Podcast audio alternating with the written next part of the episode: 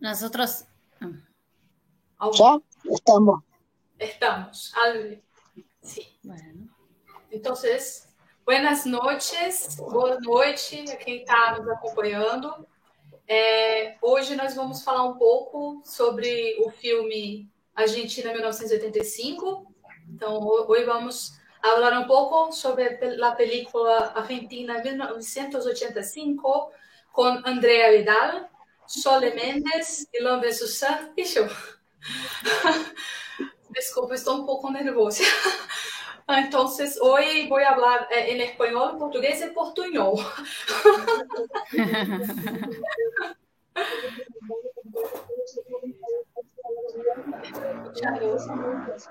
ah, ¿te, ¿te, gustaría empezar la, la, la charla? ¿O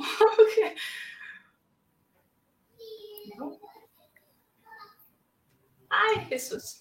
Ustedes eh, te, eh, la, película, ¿sí? Sí. sí. Entonces, eh, podemos empezar un poquito hablando un poco de la película. Eh, Ilan conoce, eh, conoce, bien los actores, ¿sí, Ilan? Eh, no, sí, sí conoces, tú sabes los nombres, no me recuerdo los nombres de los actores ahora. Eh, solo he visto la película, pero no conozco muy, muy bien los actores pero sei que são bem conhecidos, né? Um, é uma película eh, que habla sobre a, a ditadura de la Argentina, ¿sí? Lo, el proceso, se dice en español, ¿no? El proceso. No, ditadura.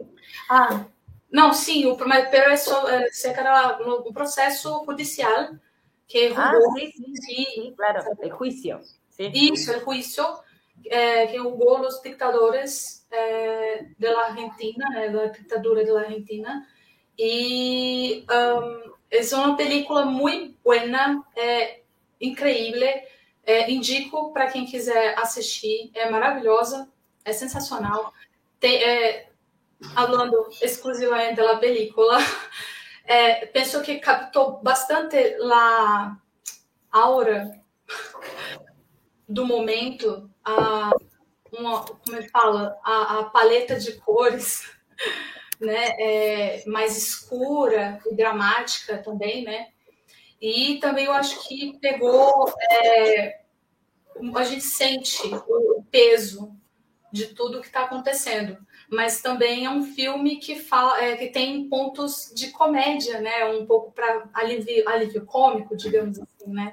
Então dá para você também ter leva-se com seriedade o assunto, claro, mas tem momentos que você consegue ter um pouco de alívio diante do, do, do que a gente está encarando, né? Do filme. E foi isso um ponto que mais me cativou na, no filme, né? Foi tudo isso e, e também o fato de não ter. Eu sou nervosa com essas coisas, eu fico muito tensa, eu não, não sou muito de assistir filme com muito sangue, essas coisas. E ainda mais quando é histórico, é mais pesado. Então, assim, para mim, eu achei outro ponto muito interessante também do filme, é essa preocupação em não ser, não ficar, eu não sei um termo para falar, ah, não é, não ficar apelativo, com falando só do, do, do, do processo das coisas que aconteceram, das tragédias, mas é pontuado. E isso é muito interessante a maneira com que é trazido, né? Então, é, eu acho que é um filme sensacional. Eu não sei o que mais falar né, sobre esse filme. Acho que a gente pode falar um pouco assim, né? Começando o que vocês acharam do filme, né? Se quiser falar, viu, André e, e Sole. Bueno, si quieren empiezo un poquito, un, un, un par de ideas, después eh, seguimos conversando. Eh, yo fui a, a, ver la película eh, con mi hija de 15 años. ¿no? Ah. Eh, apenas salió, la fuimos a ver y yo la veía desde una óptica errada, creo. Cuando la estaba viendo, en el momento que la estaba viendo, la estaba viendo de una óptica errada, ¿no? De todo lo que no estaban contando. Sí. Todo lo que no estaban contando, lo bien que querían quedar, no pisar eh, ciertas zonas eh, políticas o muy comprometidas, o que sea bien vendible, o que no sé qué. Ese era todo el análisis errado que yo estaba haciendo en ese momento, porque eh, en cuanto está terminando la película, que la película termina con un speech, ¿no? Con, con el speech del fiscal, que es para un argentino, es, es para un argentino de mi edad, no de mi hija, para un argentino y argentina de mi edad, es algo que tenemos de memoria en la cabeza, que, es un speech de memoria, por lo menos algunas frases, no sé si todo el speech entero, ¿no? pero todo el discurso de cierre del juicio es, es un, hito histórico en la Argentina y que, y que, tiene que ver mucho con cómo se ha eh, desenvuelto la democracia desde ese momento hasta ahora. Eh, o por lo menos simbólicamente como se ha desenvuelto la democracia, digamos.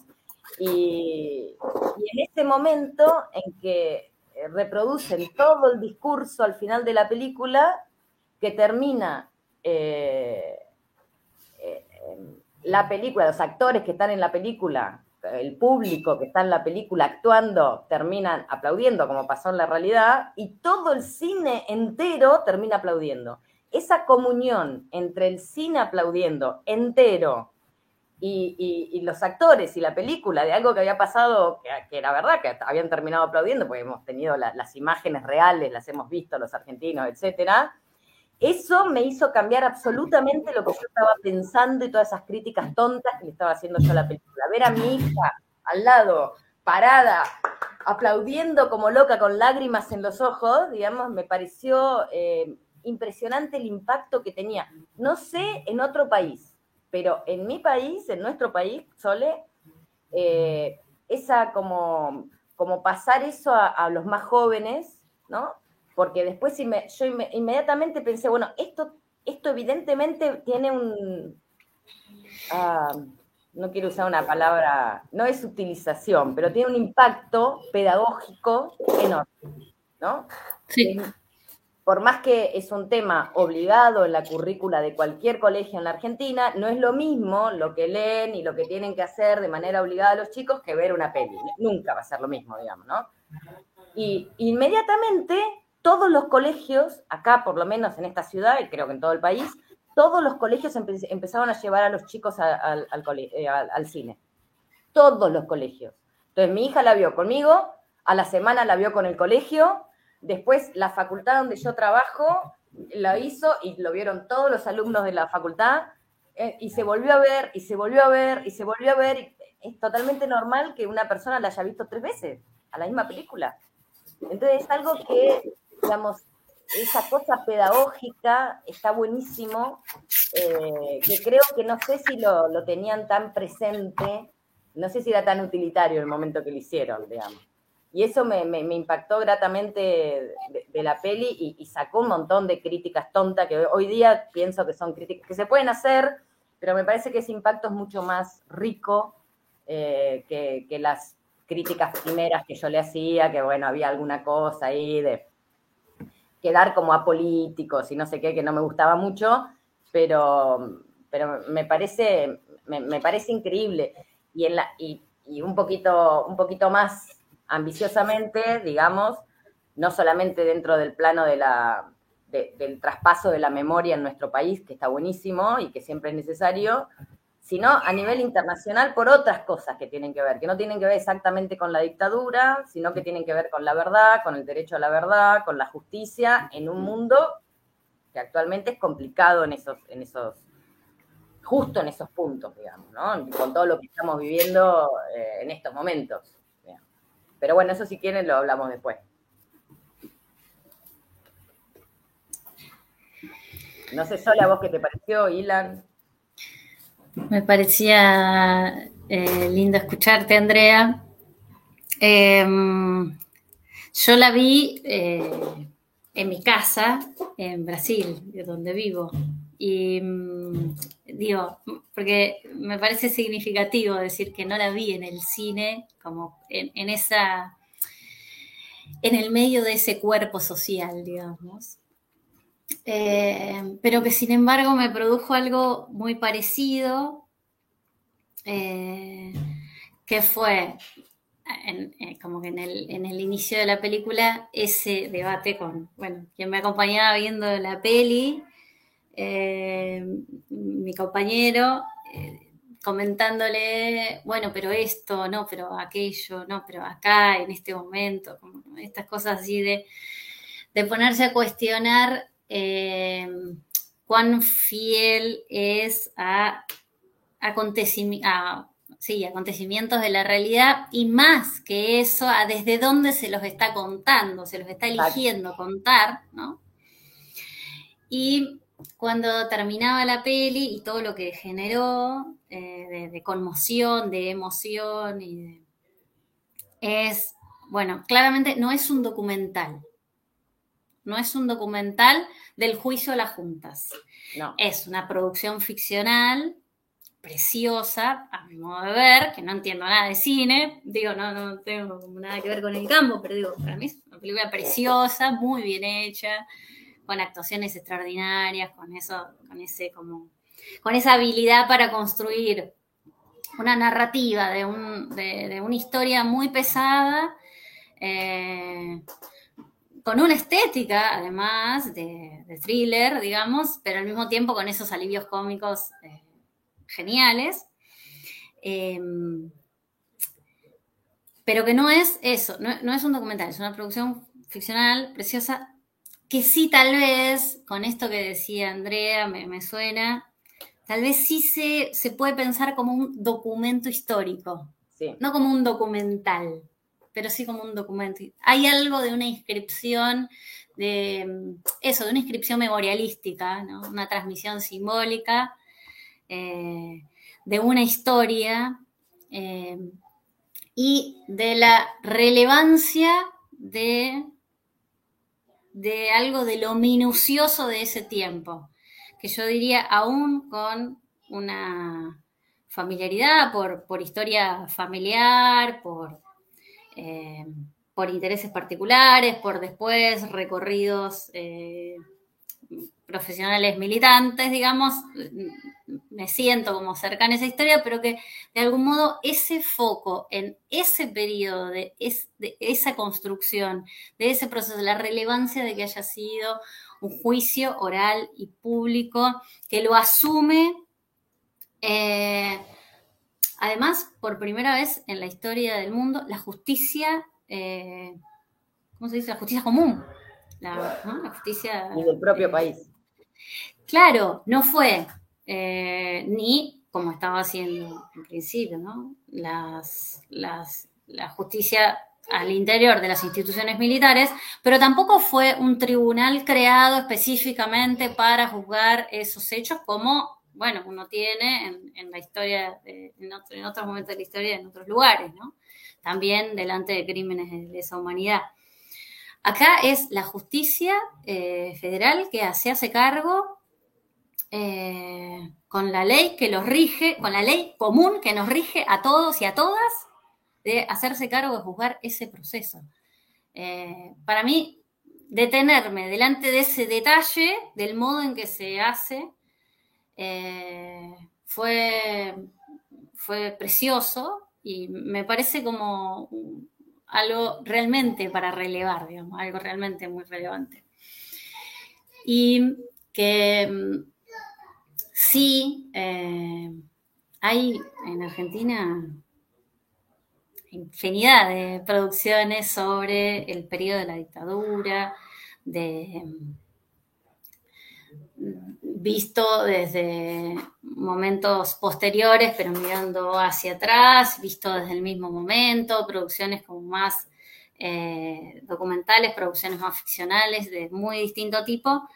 Eh, pero me parece que esta se detiene en este momento, en este hecho, eh, que me parece de enorme importancia para lo que viene después.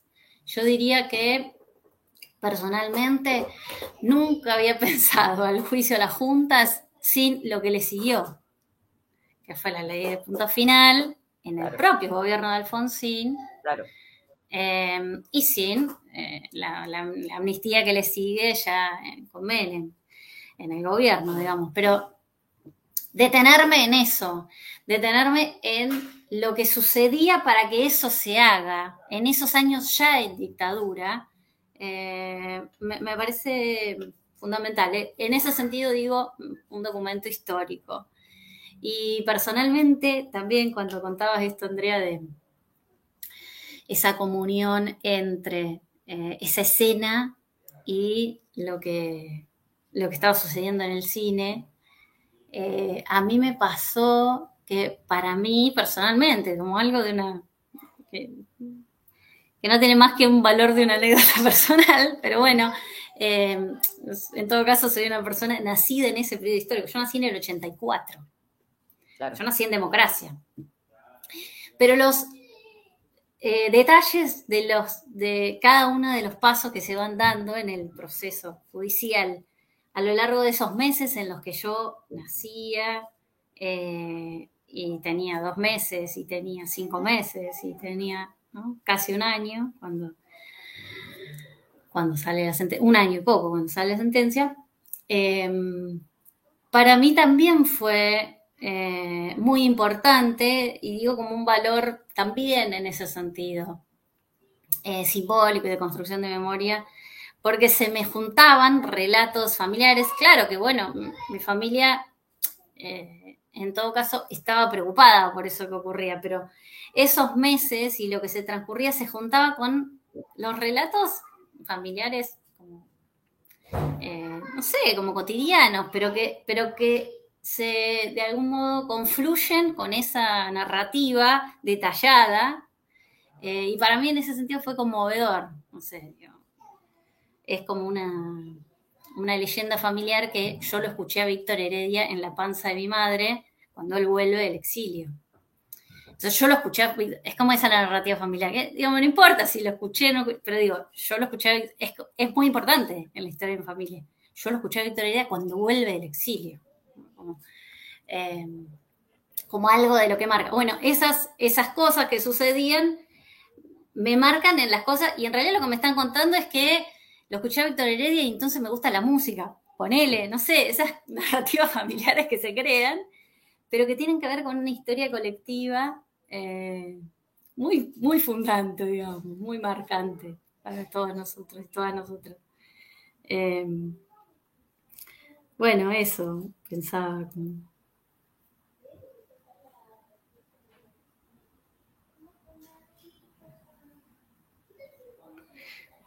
perdón, Isa, que se me ocurre. Y, eh, también eh, me hacía pensar en esto de ese texto, que para nosotros es un texto también, ese texto del final de la película, es un texto también en algún sentido fundante, a pesar de que no no siempre en el momento de que insista el texto vuelve la escena. Creo que lo que produce es que de algún modo sí, y que esa escena de ese juicio, y no solo de ese juicio, sino de lo que ocurre antes del juicio, ¿no? De una elección que ya, bueno, claro que ya de por sí es una fiesta, porque es retomar la posibilidad de elecciones, la vuelta a la democracia, pero de una elección donde de algún modo se genera algún acuerdo social de que es importante que se haga el juicio, y fue una promesa de campaña, eh, y se genera un acuerdo social, digo, porque no era eh, en principio muy esperado que el radicalismo gane en esa instancia, en, algún, por lo menos en algún imaginario. Sin embargo, esa promesa de campaña se vuelve... Eh, bueno, algo muy importante para el acuerdo social que se generó en ese momento. Eh, eso me parece precioso y me parece que la película en este cierto, en este cierto modo de desmarcarse, no sé si de la política, pero sí de los, de los partidos, eh, de desmarcarse de algunas cuestiones de las internas de los movimientos de derechos humanos, ¿no? Bueno, elegir a Estracera como figura en algún, en algún circuito de discusión, bueno, es como mínimo es polémico, ¿no? Em, sí, en realidad yo lo interpreto, no sé si estarás de acuerdo, pero yo lo interpreto solamente por el formato. Digamos, el formato cinematográfico yankee de un juicio, de películas de juicio. ¿no? Sí. El formato es un producto bien logrado. Es un producto bien logrado. Agarramos el formato yankee, ¿no? De 12 hombres, ¿no? del formato de juicio, eh, y, lo, y, lo, ponemos acá, en el juicio, así como, como se presenta, ¿no? Un juicio histórico, lo, como vos lo presentabas, ¿no? Un juicio histórico que está juzgando un genocidio, que está jugando, etcétera. Bueno, en un tipo común y corriente, bueno, ahí está toda la cosa medio ficcional que vos decís, ¿no? Claro. Un pobre tipo común y corriente que no tiene nada que ver, que no quiere, que tiene el, gran peso sobre sus hombros, etcétera. Bueno, yo no tengo problema con eso, en, realidad, ¿no? Yo decía, bueno, con todo el otro entramado que, que, parecía como despegarse de eso, ¿no? Como que despegarse de cualquier, de, pero de, no solamente de un partido, de cualquier partido, ¿no? Estaba como fuera. Partidos y movimientos, movimientos de derechos humanos, o sea, como de internas en lo que es el movimiento, sí era como bueno. Convengamos que el que hace una película de esas investigó bastante sobre el tema, entonces, eh, bueno, hay un montón de internet. Sí. Sí, pero yo diría que tiene una, virtud eso de, ese cierto desmarcarse, y además se me presenta la palabra desmarcarse en este momento como esa palabra futbolera, el desmarcarse. Y ahora que eh, estamos con el Mundial. No, porque no en esta, en esta conversación no podemos no hablar del Mundial, ¿no es cierto? Eh, bueno, pero digo, me parece que hay algo de un gesto que mm, en ese desmarcarse es una opinión completamente personal y sometida a toda discusión, pero digo, eh, la impresión que me generó fue eh, la selección también se desmarcó de toda cercanía eh, con alguna identidad político partidaria, em, incluso con discursos políticos, digamos. Se desmarcó de eso, ¿no? Y generó, em, por un momento, una escena que Andrea, que estaba ahí, yo estuve algunos partidos anteriores, pero en corrientes, entonces, bueno, pero bueno, algo de eso pude sentir, pero vos podrás decir mejor, pero en algún punto algo de, e, es, una, después de muchos años, es una de las movilizaciones que no responde a la lógica de la grieta. Sí, sí. Y ese gesto de desmarcarse, me parece que mm, toca un poco eso. Y el acuerdo social, en algún sentido, que se genera al momento de elegir a Alfonsín y para que se lleve adelante el juicio de las juntas, en algún punto tiene que ver con eso. Me acuerdo de una frase de mi vieja, hablando del periodo de la dictadura, de la última dictadura civil militar, en Argentina, porque tenemos varias, pero bueno, la última, eh, mirá, yo militaba en tal lado, tu viejo militaba en tal otro. La verdad, lo que importaba en ese momento era militar, no importaba mucho dónde. Bueno, algo de esa consigna de, bueno, acá interesa que el juicio se lleve adelante, ¿no? Eh, de ese acuerdo social en algún sentido, que, condensa en el juicio. Eh, no sé, me pareció que, tenía algún valor ese, ese cierto gesto de desmarcarse de, esas internas. Sí, yo la crítica que yo le hacía mientras la veía es que no creía que el juicio estuviera desmarcado ni que eh, en, no. no, nada, digamos. El juicio no. Ni el juicio ni, ni cómo se. No, la posición de los, de los actores. La posición de los actores o cómo se llega o cómo se llega de la justicia militar a la justicia civil. Me pareció muy light cómo se puso eso porque fue toda una cosa muy complicada de resolver, digamos. Eh, pero lo que sí me parece algo interesante eh, como recurso cinematográfico, digamos, como recurso este, de, los realizadores, no solamente es el impacto pedagógico que hace que, bueno, entonces sí la van a ver, porque si tiene un sello no la van a ver, no van a ir todas las escuelas a mirarlo, bueno, es otra cosa, digamos, es más difícil de, de ubicarla eh, como un clamado humano, justiciero, qué sé yo. Em, eso pragmáticamente, si querés. Y por otro lado, para reconocerle, lo sepan o no los realizadores, pero esto es algo personal, para reconocer al juicio lo que tuvo. El juicio, independientemente de cómo se llegue, el hecho de que no sea público, por primera vez, el, hecho de que el juicio sea oral público en la Argentina, no había juicios orales, no existían los juicios orales. Claro. De hecho, hasta hace muy poco no había juicios orales acá en la provincia de Buenos Aires y hay, y, se hace un poco. Perdón, Andrea, está un poco cortada tu voz. No sé si fue algo de, la, de internet. No sé. Parece que está haciendo un, eco, un sonido doble. Tu voz, Andrea. Comenzó ahora. A ver, ¿sigue así? Ahora está mejor. Ahora volviste, me parece. ¿Volví? ¿Volví? Sí.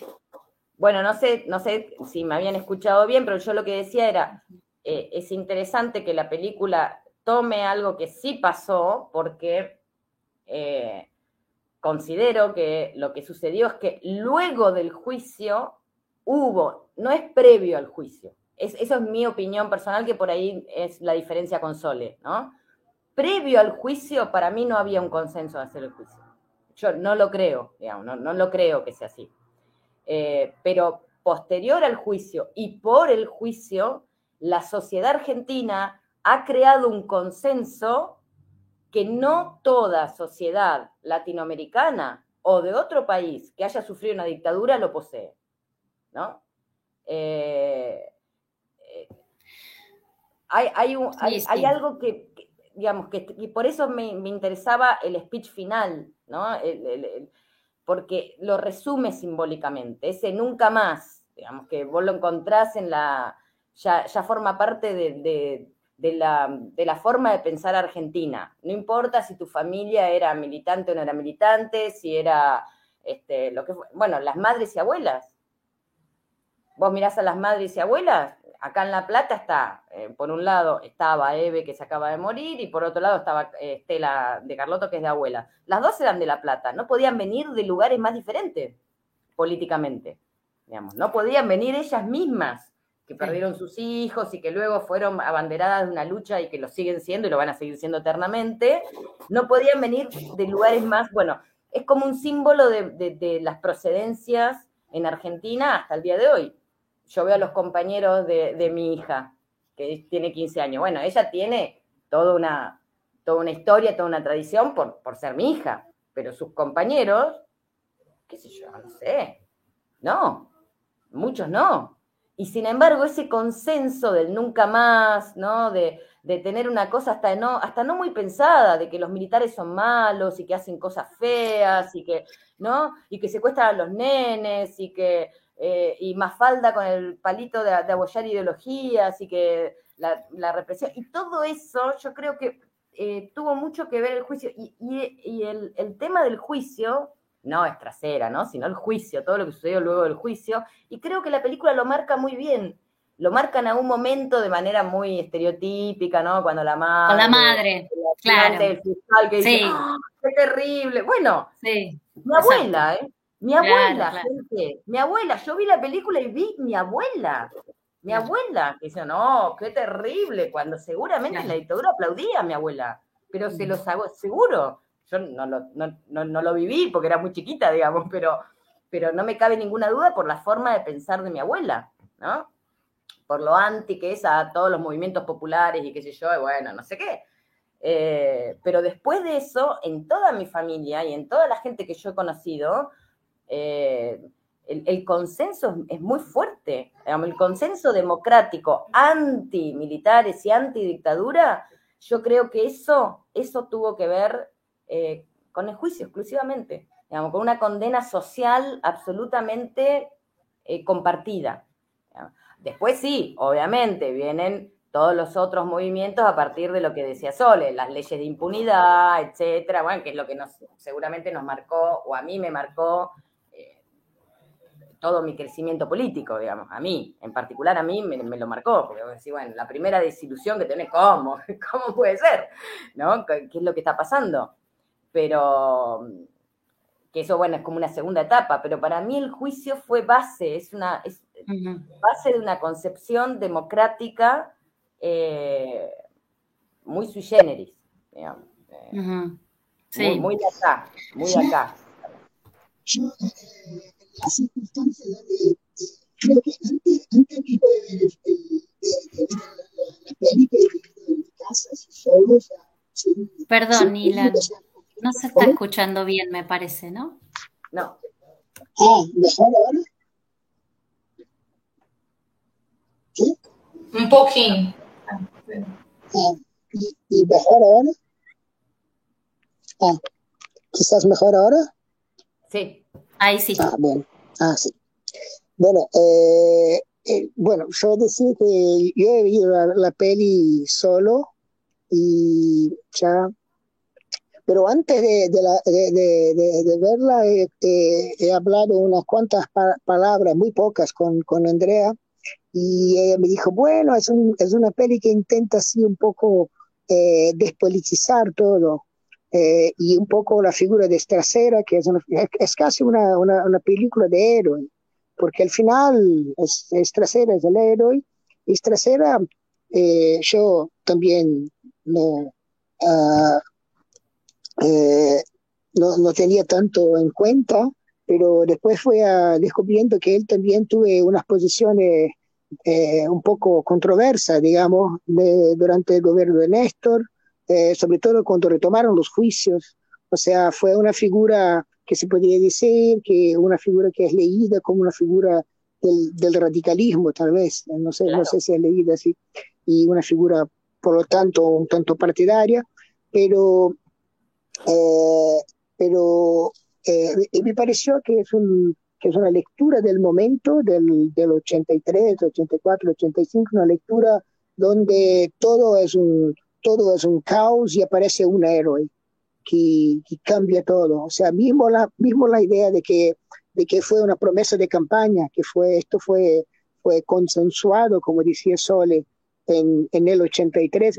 Esto creo que no aparece en la peli. Me parece que es una cosa, una oportunidad de, de una persona, de un hombre que saca todo y, y, y, esto. Pero hay este otro elemento, que es un elemento que, que, que, me parece interesante, sobre todo del punto de vista de Brasil, porque ahora eh, en Brasil, este, en este momento que está en transición de gobierno, hay un movimiento de, de, derecha muy fuerte, un movimiento que es un movimiento de nostalgia de la dictadura, claro. que es muy, muy fuerte y que, y que ya no es más solamente bolsonarista, porque, por ejemplo, en la ciudad donde está Damares, la gente está la frente de los cuarteles de lo, de, de, del ejército que están esperando la intervención militar. Claro. Eh, entonces, eh, esta, esta idea de, de, demarcación, que creo que es una expresión muy interesante que ustedes hablaron, o sea, o sea de salida de la grieta, eh, es, una, es un elemento muy interesante en la, en la peli. Es como, es como, es como, es como si eh, eh, la peli tuviera el efecto, porque a mí, me, me, me, preocupa desde, desde que vi la peli, un poco por lo que decía Andrea, sobre cuál es la función, o sea, cuál sería la función política de esta peli en este momento.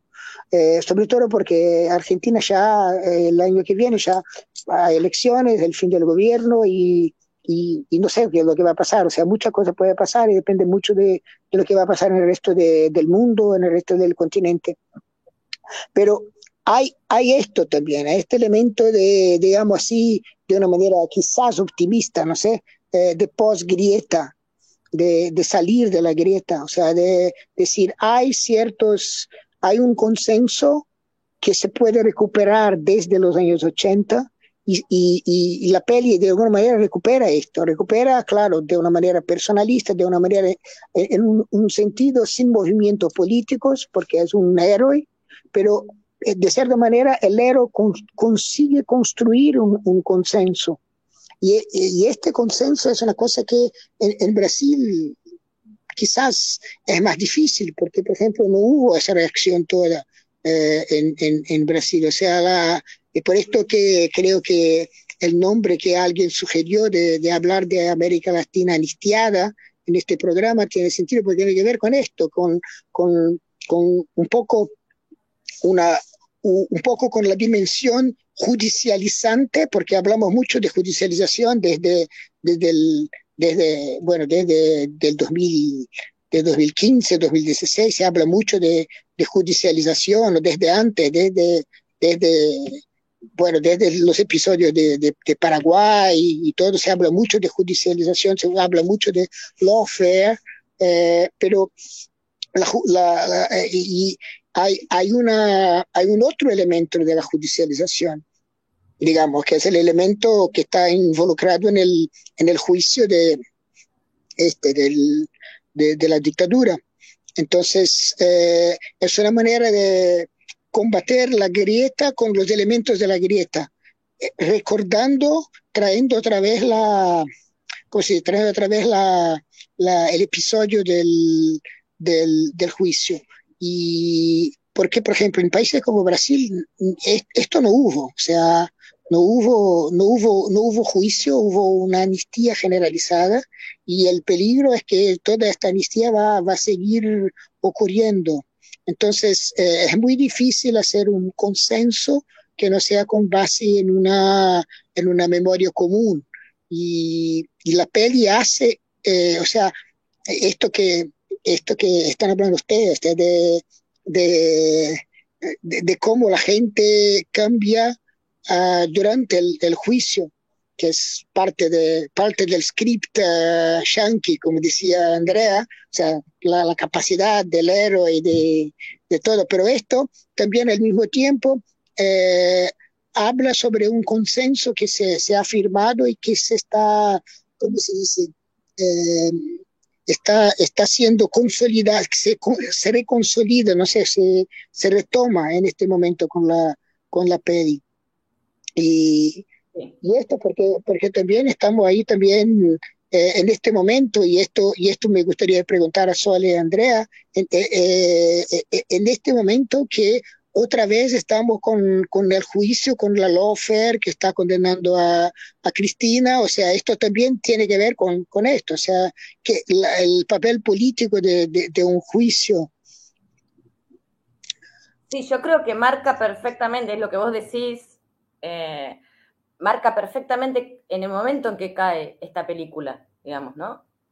Esta, película cae... Eh, eh, cae en ese momento perfecto, en el momento en que uno tiene que, eh, que, poner ese tema, el, el, tema del papel de la justicia en Argentina, digamos, del Poder Judicial estoy hablando, ¿no? El Poder Judicial de la Argentina, ponerlo en el centro del escenario, porque nos estamos haciendo los tontos hace muchos años, y es así, nos estamos haciendo los tontos hace muchos años en toda Latinoamérica, en vez de ir a golpear los cuarteles, se están haciendo golpes blandos mediante, utilizando los poderes judiciales, ¿no? Ah, en, Brasil directamente, bueno, lo que dice Ila, bueno, ahora van a golpear los cuarteles, digamos, pero también utilizaron el poder judicial. Estuvo preso cuánto tiempo Lula.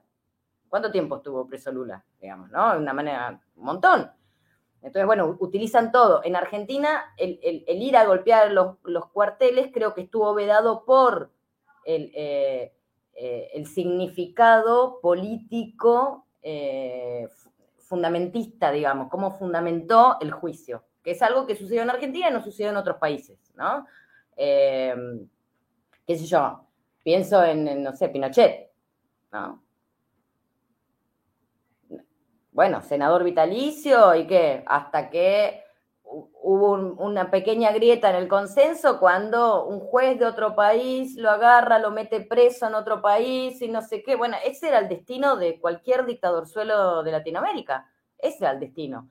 Tuviese la, la, figura del senador vitalicio o no, digamos, ¿no? Pero era una justicia universal, una justicia muy blanca, muy pura de otro lado, que venía a hacer justicia porque la gente de acá era toda, no sé, corrupta o inoperante o bananera o plantation o no sé qué y no podíamos hacerlo nosotros. Bueno, en la Argentina no hubo eso, hubo un juicio acá, digamos que ahí sí es histórico, es histórico a nivel mundial porque, qué sé yo, ni Sudáfrica con el apartheid lo hizo, ¿no? Hizo otra cosa, hizo otro tipo de procesos judiciales de, de mediación acerca de la verdad y de aceptación. Acá no, acá hay una condena de un tercero, bien de Estado, de estado burgués, ¿no? Bueno, el, el, el, juez, ¿no? Que, que, de manera imparcial hace la condena y eso sirve a una, a una manera de vernos a nosotros mismos eh, también. Ahora, esa, esa valorización de, del Poder Judicial en la democracia que lo salva al Poder Judicial de toda la complicidad que tuvo en la dictadura. Lo salvó en ese momento porque fue absolutamente eh, cómplice el Poder Judicial en la dictadura, ¿no? Lo salvó de eso. Ahora, ese Poder Judicial que fue salvado por eso comienza desde la crisis del 2001 hasta ahora en un camino de deterioro enorme hasta actualmente que, bueno, eh, no, hay, no, hay, manera de, poder eh, confiar de, manera que no sea ingenua, digamos, en, que el Poder Judicial va a ser una instancia de democratización de este país, por lo menos de Argentina, quiero decir, ¿no? en un país en el cual ha habido ese juicio y que es tan importante para el consenso democrático mismo. Entonces, es, gravísimo lo que está sucediendo a nivel de continental, pero la, película lo que hace es poner como un entrepunto, como una como justamente un claroscuro en el momento presente, por eso es una relectura del presente muy interesante, ¿no? Es el mismo poder judicial con ese héroe, héroe anónimo que estudió en la Facultad de Derecho, que le dicen que tiene que hacer todo bien y aplicar la ley, que somos todos iguales y bla, bla, bla, después vos vas a lo que está sucediendo en este mismo momento en este país y lo que está sucediendo es, son golpes, golpes blandos continuamente, intentos de proscripción continuamente, y, en todo ámbito, digamos, ¿no? En el ámbito económico, en el ámbito, ahora está con la, coparticipación federal también, o eh, dar a a, Milagro Sala la, condena firme, la Corte Suprema de Justicia, digamos, hay un rompimiento de todo lo que es el consenso democrático a partir mismo de, quienes están ejerciendo el Poder Judicial, ¿no? Eh, entonces es, está bueno ver esa, que, se, que se habite esa contradicción en el presente. Eh, mm. no sé. Sí. Eh, pensando acá con ustedes, en esta conversación. Em, pero también tuve como en este tiempo, así como me encontraba con la relevancia de, em, de esa instancia fundante, sostenida en las instituciones de la democracia, ¿no? Poderes separados, en la justicia, eh, operando y, em, y, de cómo eso eh, genera una marca, eh, una marca en el colectivo de los argentines. Em, al mismo tiempo me, pasaba como este mismo impacto de, bueno, pucha, es la misma, es el mismo poder judicial el que está en este momento eh, involucrado bueno, en estos procesos. Em, y, cómo, bueno, eso, como eh, de algún modo, como poniéndome delante de una cierta contradicción en esa, en esa relación con la institución, con la institucionalidad. Eh, eso, como, como un impacto, ¿no? Yo diría también cuando, cuando fue el horroroso episodio del, atentado a Cristina Kirchner en Argentina hace unos meses atrás, em, yo en ese momento, en otros momentos, digamos, donde algunos, algunas barreras simbólicas, diría, también se bajaron, ¿no? Eh, Em, si bien creo que esto también es una opinión absolutamente personal, pero no, son comparables gobiernos de Macri, que se sostienen en una cierta institucionalidad democrática, con un gobierno Bolsonaro, que me parece que cruza otras rayas, em, que generan el, no puedo pensarlo de otro modo, delirio en el que vivimos hoy. O sea, me encuentro sosteniendo conversaciones delirantes. Eh, em, bueno, perdón, digo, retomo. Em, cuando sucedió eso, eh, el atentado, mi sensación fue, bueno, evidentemente, el nunca más, la, la frase que me volviera, el nunca más se insiste tanto en Argentina porque necesita inscribirse una y otra vez, digamos. No es que nunca más y ya está. Tiene sentido que se vuelva a decir nunca más, que ese texto fundante se insista, se repita, porque necesita inscribirse una y otra vez. Eh, porque bueno, tenemos también los nietos que, con los que nos seguimos encontrando, porque tenemos un montón de pendientes en la historia, en los juicios, pero sobre todo por estas cosas, digamos, si la, si la violencia política es, eh, y la violencia política en este formato, digo, porque eh, es un arma en la cabeza. Sí, sí. Eh, puede ser parte del juego, por más border bipolar o no sé qué diagnóstico le dieron al, al que sostuvo el arma.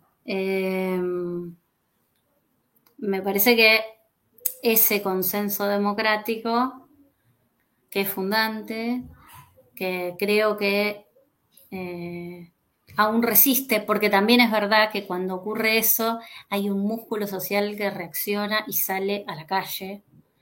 Yo creo que esa es la expresión de que ese consenso democrático, que digamos, son, diríamos, con algunos colectivos como las marcas, del, las marcas en la actualidad del proceso de memoria, verdad, justicia.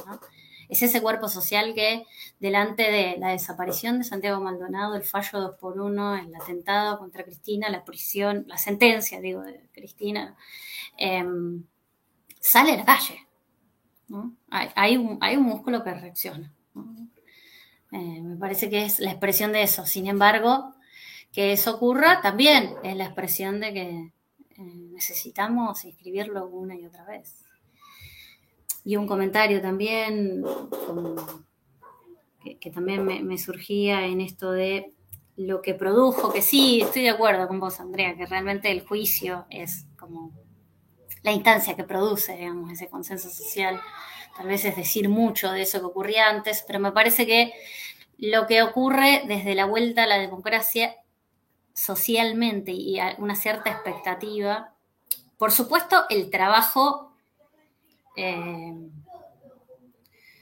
monstruo de los movimientos de derechos humanos, a mí es eso, digamos, lo que lleva, bueno, a la CONADEP, a los juicios, a todo lo que ocurrió, em, pero que hay un, hay un cierto movimiento social que elige algo de eso, me parece, eh, que, elige de algún modo con esa bandera.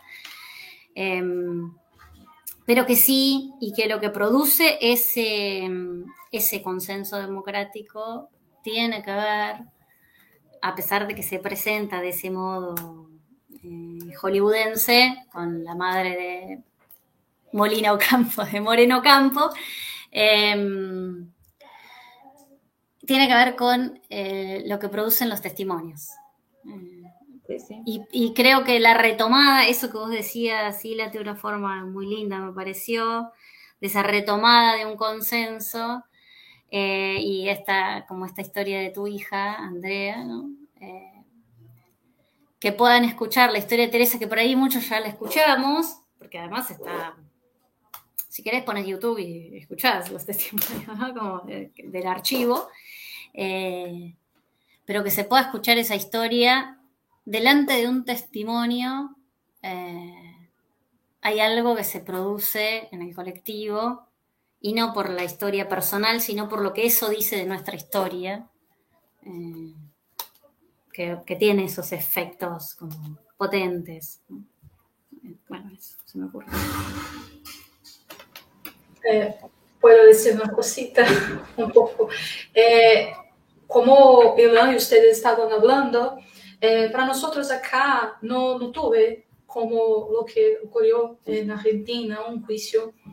Eh, tuve otra cosa, la, la amnistía, ¿eh? pero sí. cuando vi, la, vi, he visto la película, puedo decir pero eso tal vez sea solo, solamente a mí, pero me pareció como si la, mi alma fuese lavada, a alma lavada, porque a gente escucha las cosas en casa, eh, mis padres conversan acerca de la dictadura acá, lo que pasaron. Eh, nos escuchamos ahora en este contexto político que Ilan estaba hablando y que estamos viviendo ahora y, y pienso cómo eh, eh, se partió la, esta conciencia colectiva que se nutrió por mucho tiempo en Brasil, principalmente a través de la cultura, la música, los artistas. Entonces, eh, ve que tuvo é, um lugar, um, um, houve uma justiça em, em algum lugar, é, é assim, é, eu acho que retomou isso. O filme retomou essa sensação de, de que houve em um lugar aqui na América Latina onde aconteceu o julgamento de ditadores e que ficou marcado, como vocês tanto estão falando, né? Que ficou marcado. E essa marca faz parte dessa consciência e que ela pode ser acessada a todo momento em que se coloca em perigo essa democracia ou essa noção que a gente tem, né, de querer viver plenamente. E o outro ponto que eu achei muito interessante também, vendo, porque eu não conheço muito da história da Argentina, mas assim, o que eu achei muito interessante que a, a película trouxe foi a, a condenação. A condenação não foi sobre tortura, porque já estava banalizada, aceitada. Não, é, é, faz parte do, do, de uma ditadura, dos militares agirem dessa maneira. Foi a perversidade que foi o ponto, né? Eu, é claro, isso eu falando a partir da película, né? Do, do, do filme, né? Mas isso me chamou muito a atenção. Porque aqui, nesse momento que a gente está vivendo aqui no Brasil, bastante delicado, apesar de estar tá começando essa transição, ainda assim, nós já tivemos os episódios passados, né, de tentativas de invasão na Polícia Federal, é, queimaram ônibus, estão tentando colocar bomba essa semana e pensando já em vitimizar muitas pessoas. Então, é, para mim, por mais que eu entenda né, a pergunta do Ilana, do contexto, e a gente sabe né, que, que houve a Lava Jato e ela se propagou em outros lugares, né, mas foi também produzida aqui, deu certo aqui, é, mas esse filme, ele, ele traz força. Desculpa, era só isso mesmo que eu queria falar.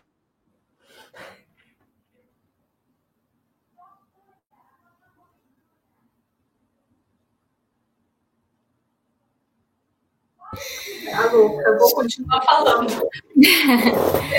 yo, yo también cuando Puedes hablar, disculpa, No, no, disculpa, no. Cuando eh, fue muy lindo escucharte en eso, Damares. Eh, cuando, cuando decía eso de que me parece un, de algún modo un documento histórico, ¿no? Esto de, bueno, es material de estudio escolar, ¿no? Por ejemplo, como está sucediendo. Eh, también me parece valioso como documento histórico como, eh, que se exporta, que, trasciende.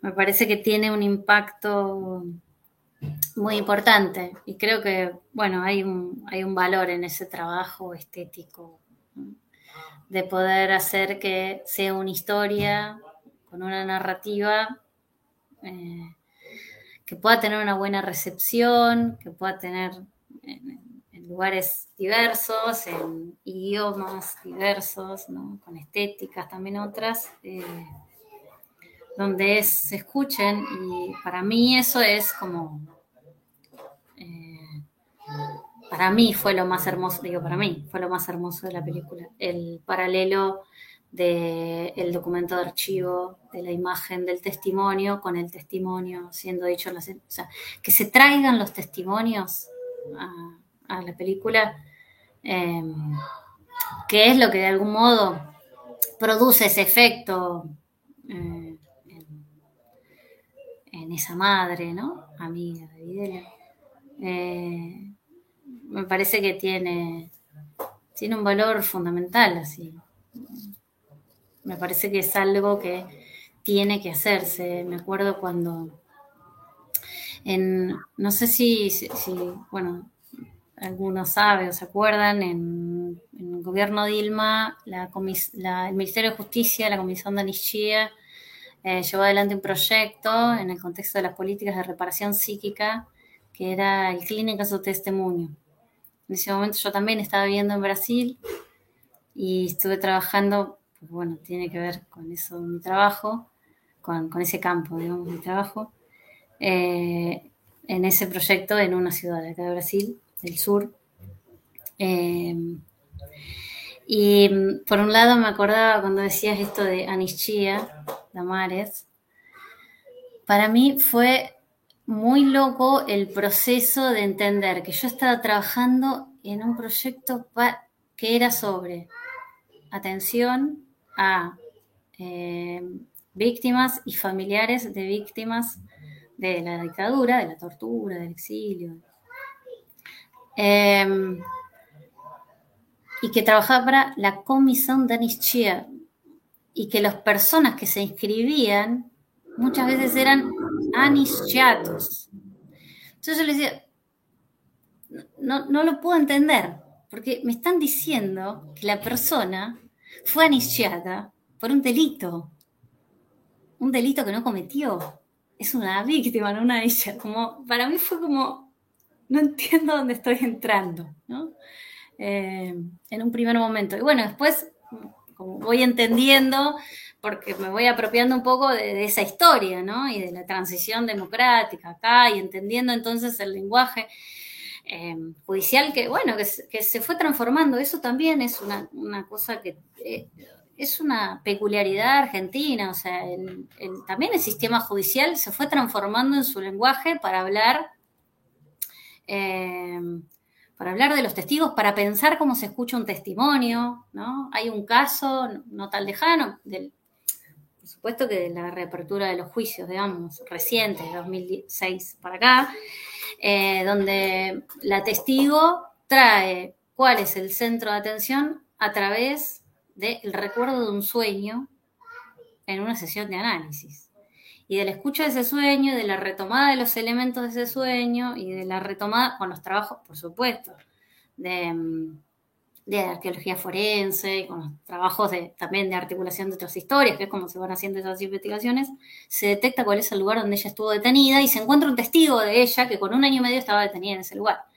Pero lo que, lo que dispara esa investigación es un sueño. Eh, la, la, posición de escucha de un testigo es, es es algo muy peculiar, digamos, en, los juicios de lesa en Argentina. Eh, a mí me parece, escuchando también otros procesos, como muy peculiar.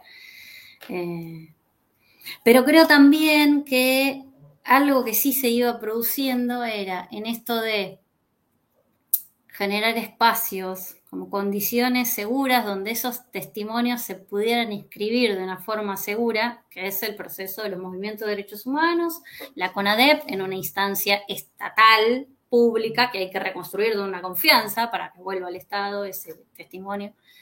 Eh, y después el juicio. Eh,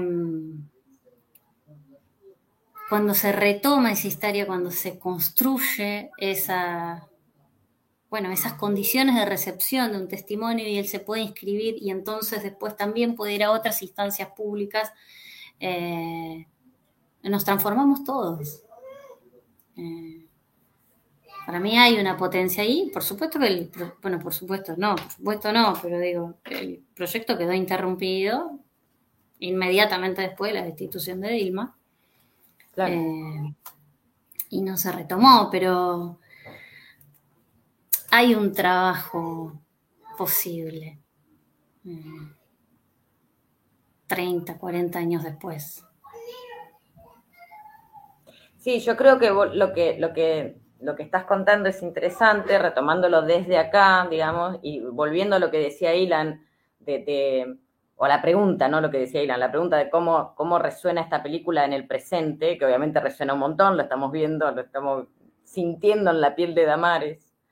Eh, y esto de, cómo, de, cómo le das lugar de inscripción a un testimonio que es una memoria viva, digamos, eh, cómo le das ese lugar de inscripción y que tenga consecuencias, que no sean consecuencias de un trauma, digamos, no la consecuencia del trauma y punto, que bueno, pasa por otro lugar, ¿no? Por el lugar de del cuidado familiar o del cuidado solamente de los movimientos, sino cómo eso eh, se, se, institucionaliza, ¿no? Cuando se colectiviza para empezar. Pero se institucionaliza, eso es lo que yo quiero decir, eh, porque si no se institucionaliza, digamos, queda en el ámbito de la leyenda o queda en el ámbito del cuidado privado de la, del trauma, ¿no? Eh, y, puede ser muy potente como una historia, las historias, digamos así, colectivas son súper potentes, ¿no? Pero el, efecto que eso puede llegar a tener de un cambio eh, en, la vida del que testimonia, en la propia vida del que testimonia, ¿no? Eh, por ahí se diluye o por ahí es, ¿no? Es otra cosa. Y, y qué importancia tiene eso no solamente, por supuesto, la voluntad política de los movimientos y de las personas que pueden ser votadas o no, que obviamente es muy importante, pero más allá de eso, qué importancia que tiene el Poder Judicial allí, ¿no? En, países como todos, porque nosotros también, como argentinos y argentinas también, hemos pasado procesos de amnistía, digamos, ¿no? Porque por más que tuvimos el juicio, después tuvimos una amnistía de 20 años, digamos, en la práctica luego del juicio. Y sin embargo, y sin embargo, fue el Poder Judicial en Argentina el que permitió la institucionalización de, eh, de manera contradictoria ahora, ¿no?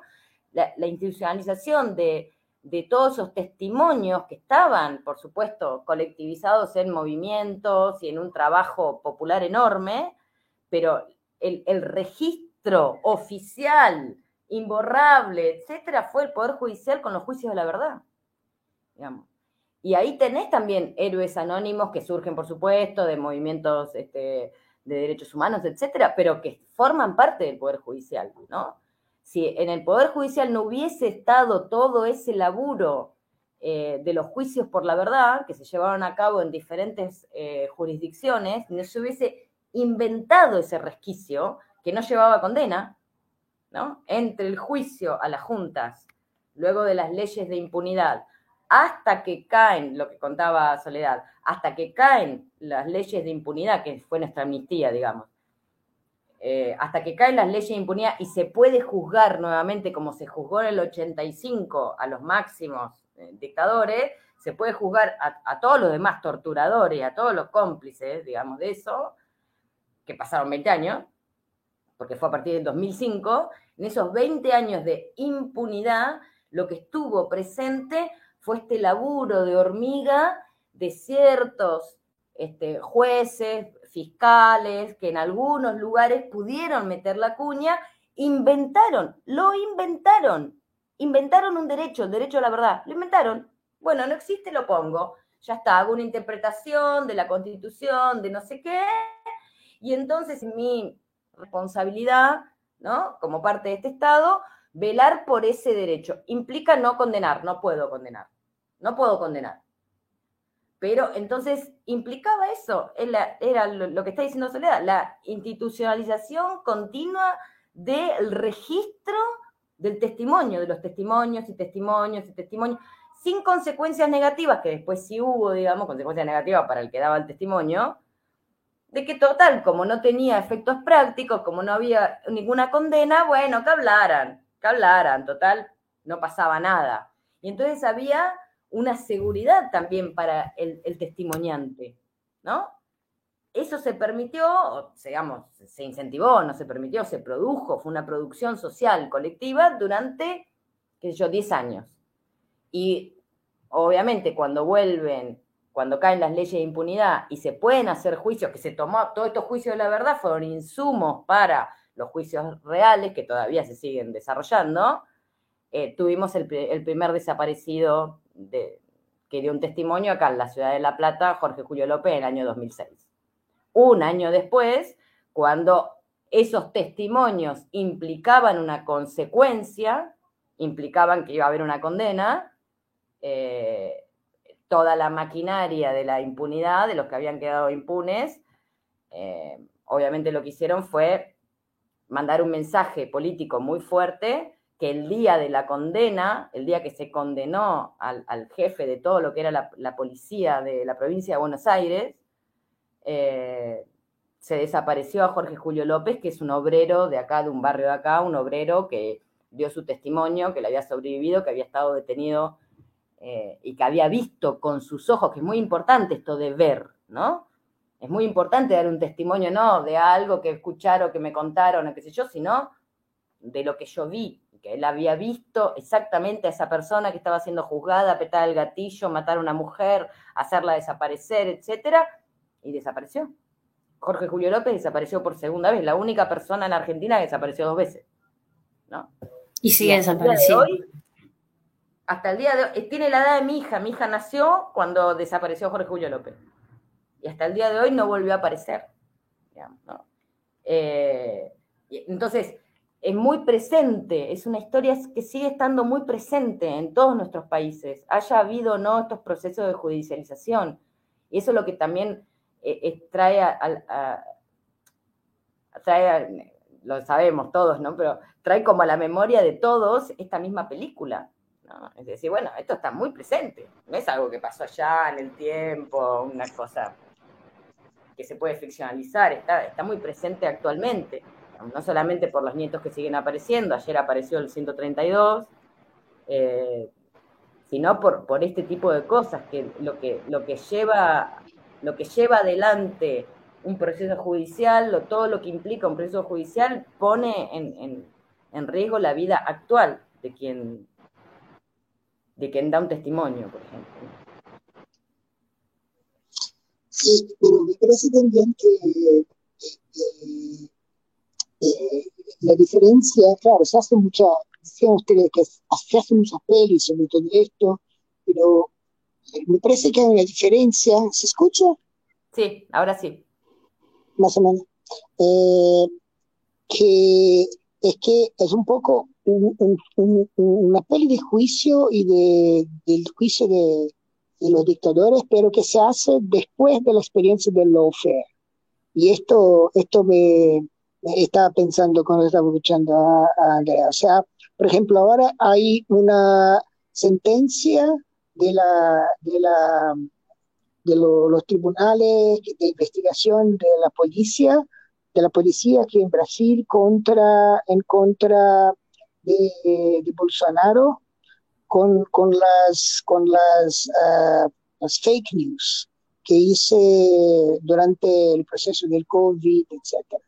Y ahí es posible que haya un, juicio contra él eh, y es posible que tenga una condenación y es un crimen que está previsto de, bueno, de prisión, de, de, seis meses a tres años de prisión, creo. Y, esto puede pasar puede no pasar, depende de muchas circunstancias políticas y todo. Pero eh, es que las, las, las, cosas no son más como, como quizás, ah, o sea, esto va, va a ser interpretado también como especie, especie, especie de, ¿cómo se dice?, de, de vendetta, de, de, ¿cómo se dice?, de retribución a lo que hicieron a, a, a Lula y a otros. O sea, eh, ya, eh, y, esto, o, sea, el lawfare y, es el comienzo de una otra cosa, que es la, la disputa política de los instrumentos judiciales. Y esto no va, no va a terminar. va, a adquirir nuevas formas, pero esto no va a terminar. Porque, e, por, porque es esto, esta historia que, que, que contaba Andrea del tiempo desde, desde la ley del punto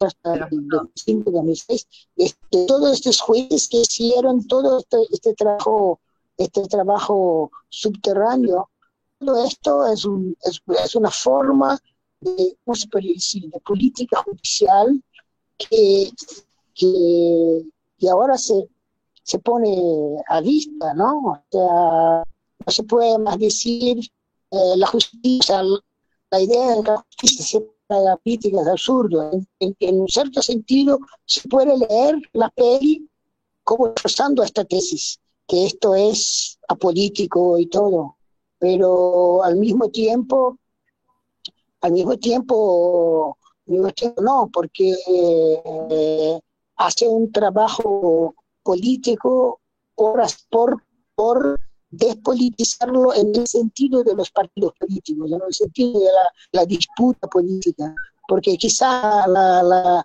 la, política judicial es otra, hace de otra manera, hace más con este tipo pequeño, pero no, no se va a dejar de ser.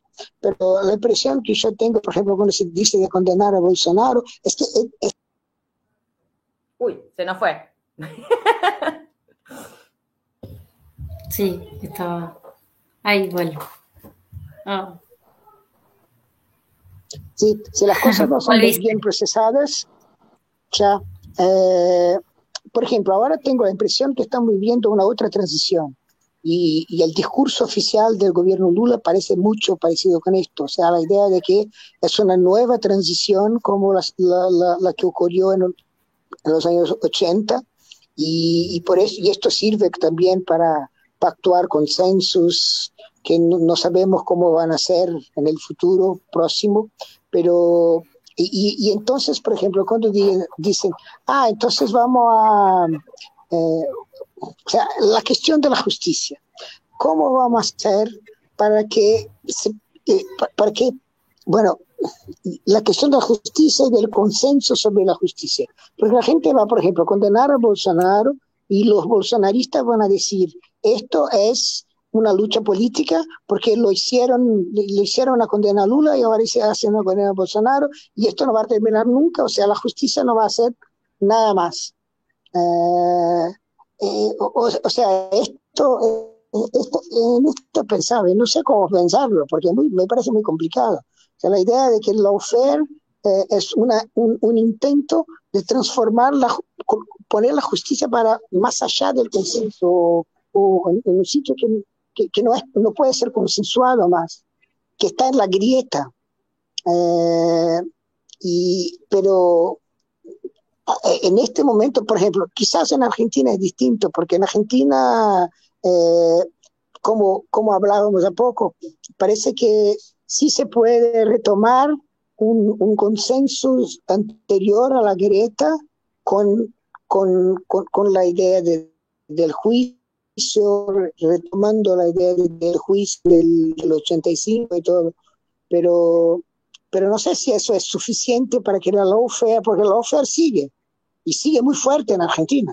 O sea, no es que, no es que ahora eh, estamos en un momento post-guireta, post-guireta es solo la y nada más.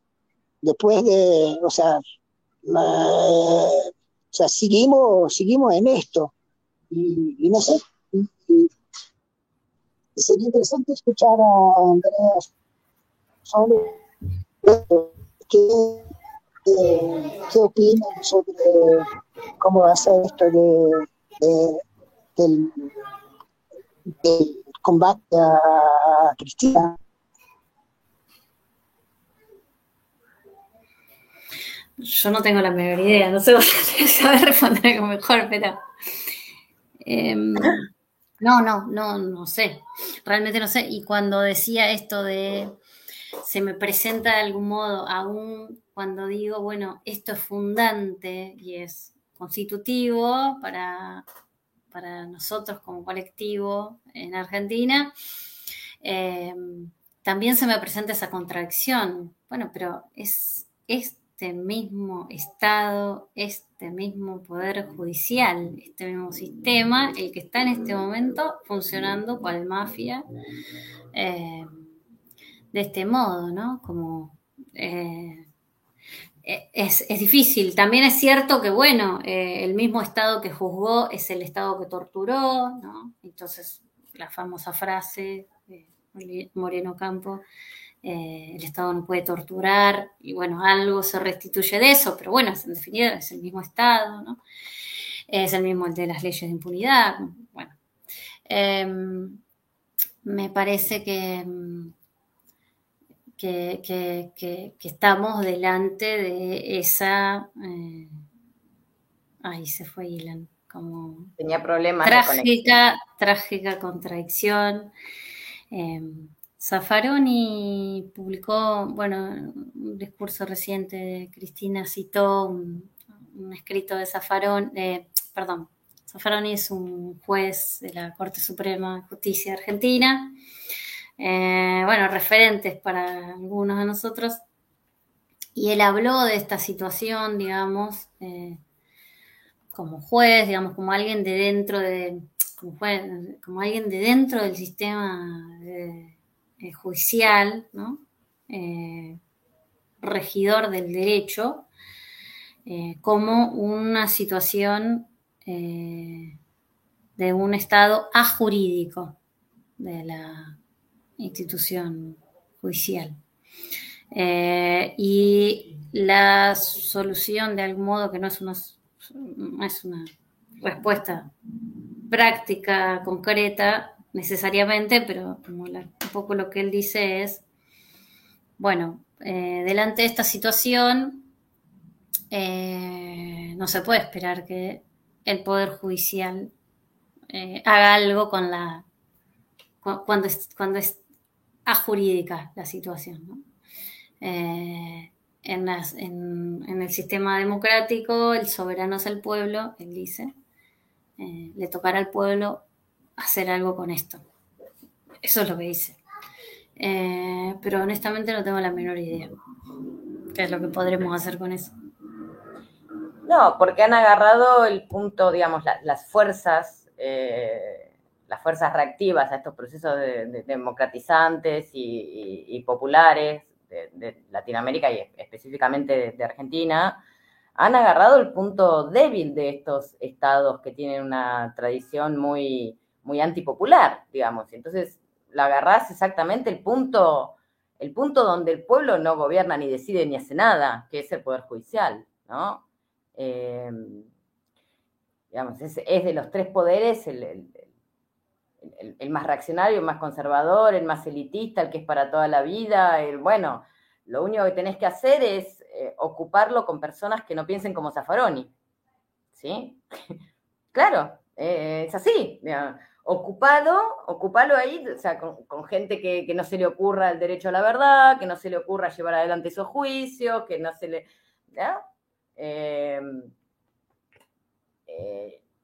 bueno, Zaffaroni renuncia a la, Corte Suprema apenas termina el mandato Cristina, ¿no? Es también todo un símbolo, ¿no? también lo hace en cumplimiento de la ley, que cumplía 75 años y tendría que retirarse, pero como ellos sí, ellos mismos interpretan la ley, eso es lo que tiene el, Poder Judicial, ¿no? El Poder Judicial te dice qué es lo jurídico, lo no jurídico. Esto que estaba diciendo Sole, bueno, esto es una situación ajurídica, dice el ministro de la Corte, Zaffaroni, que era el ministro de la Corte. ¿no? Ahora es el ministro de la Corte de, Derechos Humanos de, América, pero de, Argentina, él te dice es ajurídico. El problema es que, bueno, a ver, si esto es ajurídico, ¿a quién le hago la denuncia de que es ajurídico? Al Poder Judicial, que me va a decir que es jurídico y que es legal. Entonces, el, el lofer es, tan signo de nuestra época, ¿no? Porque en un, momento en que se está transformando la comunicación de esta manera, que, que todas las supuestas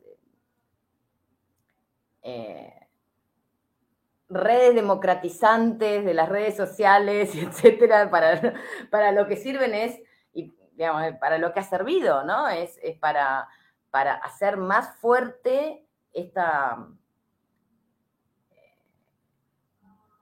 esta gritalización o esta no comunicación o esta cantidad de información que, bueno, solo lo decía hace un rato, ¿no? Dice, bueno, si tenemos todos los, los testimonios, lo único que tenemos que hacer es clic, clic y buscar todos los testimonios. Si tenemos todos los documentos, tenemos todo, todo. Las abuelas, las madres, tienen todo digitalizado, tienen todo subido, tienen todo dictado.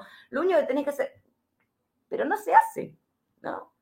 Pero no, se, no llega a donde tiene que llegar. Llega, sí, un par de estudiosos, bueno, pero no, esos no son los procesos culturales y de memoria y de, y de, y de pasaje.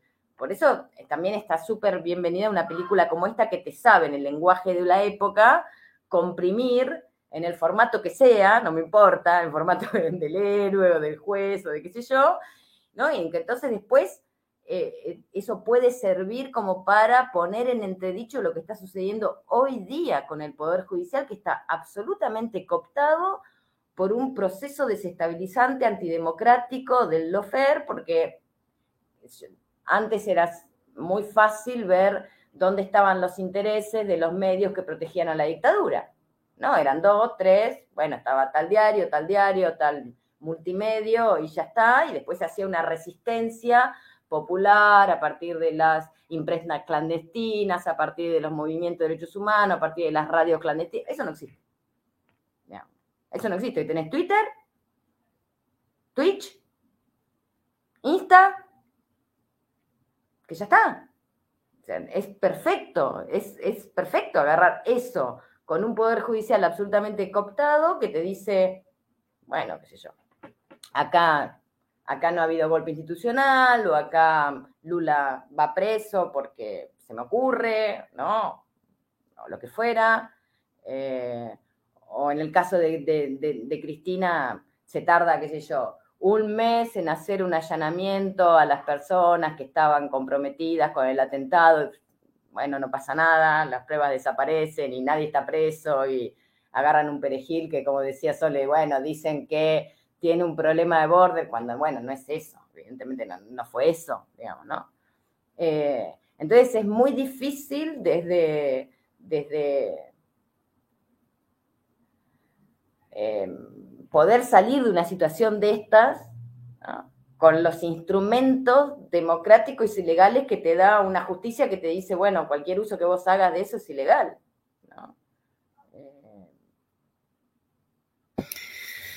Sí, creo, creo que es una pregunta, eh, no sé, me, escuchaba ahora como una pregunta muy importante esta de Ilan en este momento en Brasil particularmente, ¿no? Sobre también en Argentina, pero digo, eh, vos comenzaste esa pregunta sobre Argentina hablando de, esas, esta situación, de esta transición en Brasil.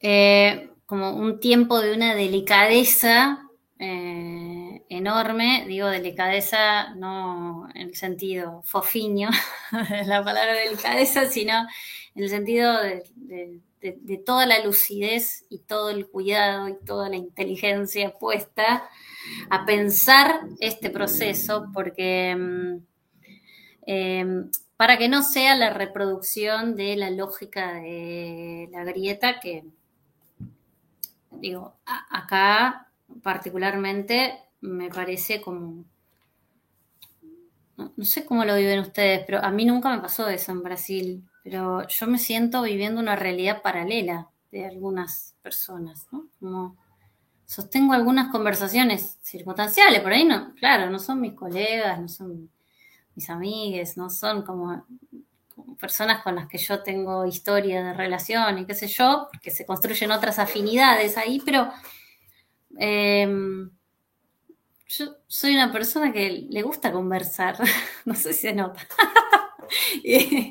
Eh, a mí me gusta cosas, tener una conversación con, el pescador que te encontrás, que te llevas el peixe de la playa, con, bueno, y de repente me siento eso, como en una realidad paralela por momentos. También vivo en el sur de Brasil, en Santa Catarina. Ustedes brasileños saben también qué eso significa, pero eh, bueno, eso, me parece como socialmente, eh, no solo en el sentido em, jurídico, sino precisamente tal vez en esto que, enfatizaba Andrea, de esta como del, impacto que tiene esta, este, esta, institucionalización o esta inscripción judicial, de, esta instancia eh, institucional de, procesar esas cosas en los colectivos, en, la subjetividad, digamos. Eh, me parece fundamental porque mm, de nada serviría que se inscriba como, bueno,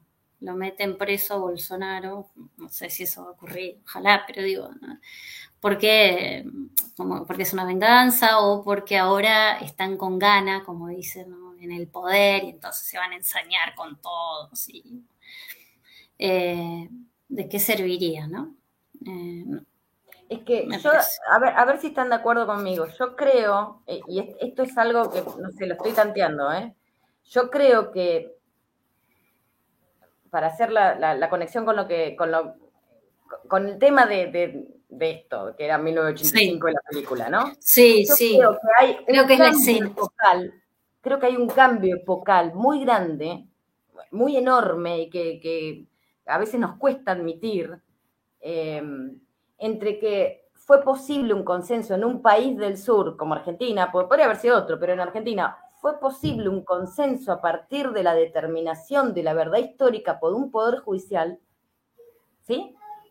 Fue posible eso, porque había alguien que podía, eh, esto con muchísimas comillas, objetivamente determinar qué era la verdad de lo que había pasado. No importaba si vos apoyabas o no apoyabas el proceso de la dictadura, qué sé yo, si tenías intereses, amigos, militares, no importaba, eso fue la verdad, ¿no? Y estaban picañando embarazadas, y estaban secuestrando niños, y estaban, ¿no?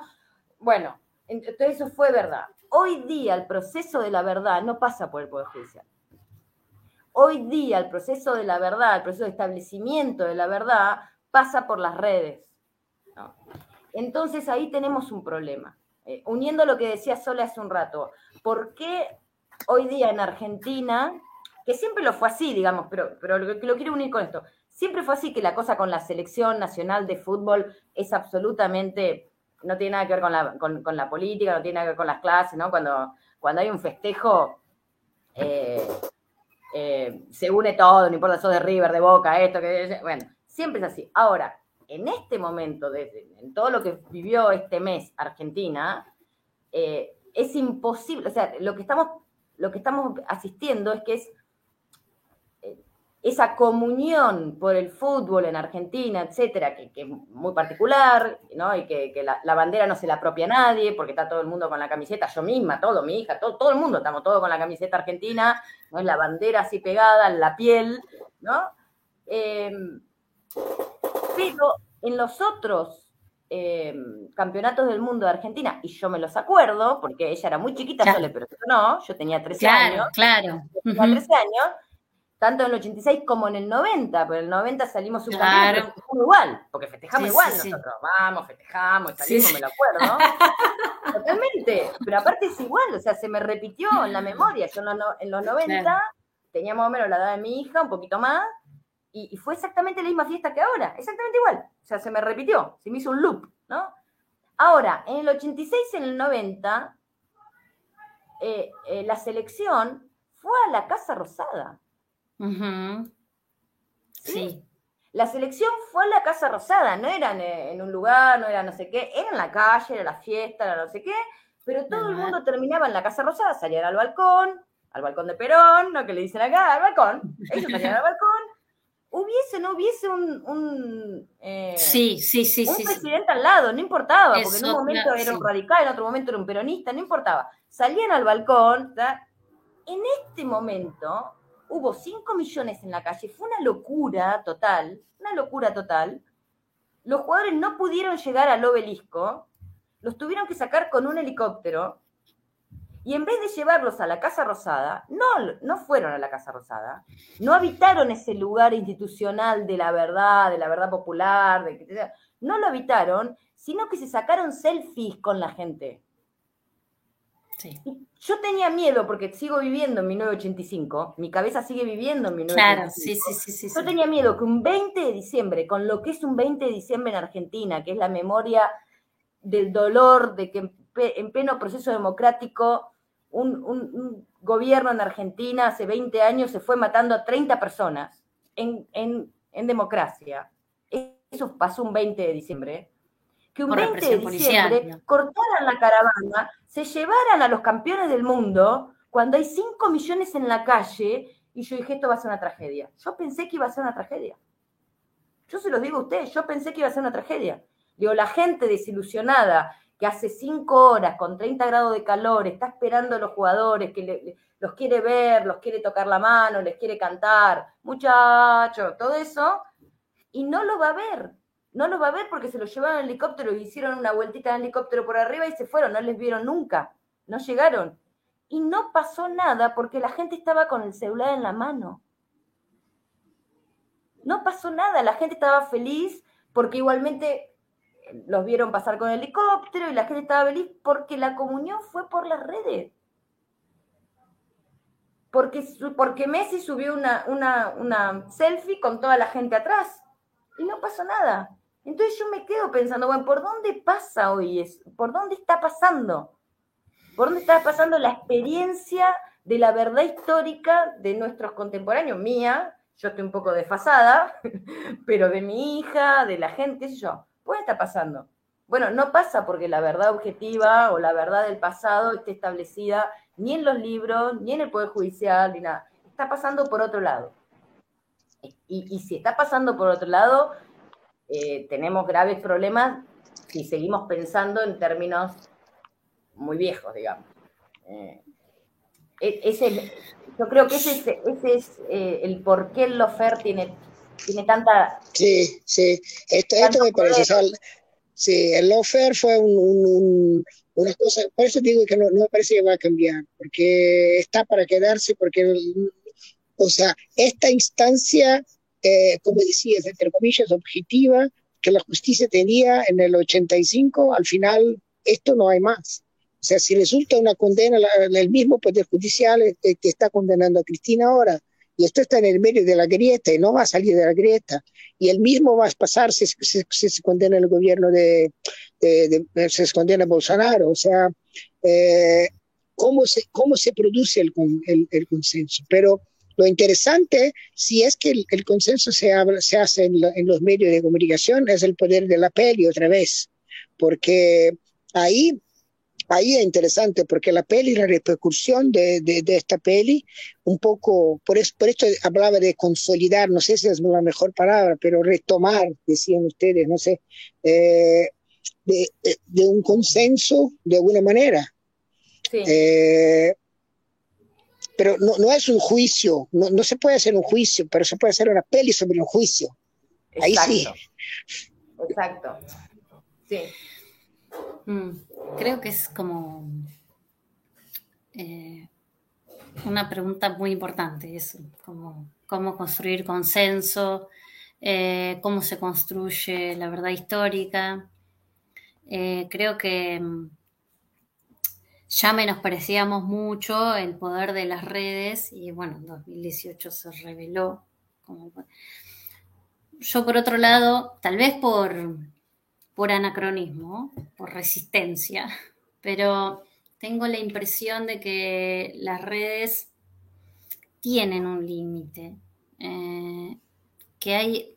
Eh, me acuerdo, cuando, cuando empezó la pandemia, yo estaba viviendo en Buenos Aires y trabajaba, eh, bueno, en una comunidad del conurbano bonaerense, le llamamos nosotros. Y en ese momento, yo, que no vivo en el barrio donde trabajaba, eh, que no vivía en el barrio donde trabajaba, eh, me quedo a distancia de la comunidad en el trabajo. Y es un trabajo que se hace en el barrio, ¿no? Entonces, como... Y fue, eh, no sé, la constatación de que es, hay, mucha distancia con la experiencia de eh, lo que circula en las redes, el acceso a Internet y las tecnologías. O sea, Eh, un montón de cosas sí circulaban por las redes y se sostenían a través de las redes, pero lo cierto es que, no sé, algunas de las mujeres que yo, eh, con las que yo trabajaba o que yo acompañaba, atendía, tenían, disponían de un celular que usaban 11 personas y que accedían eventualmente a Internet si lograban salir una vez que se permitió la circulación comunitaria para acceder a Internet en algún punto del barrio. Eh, esa persona eh, no está atravesada por el discurso de las redes sociales. Hay algo que pasa por otro lado.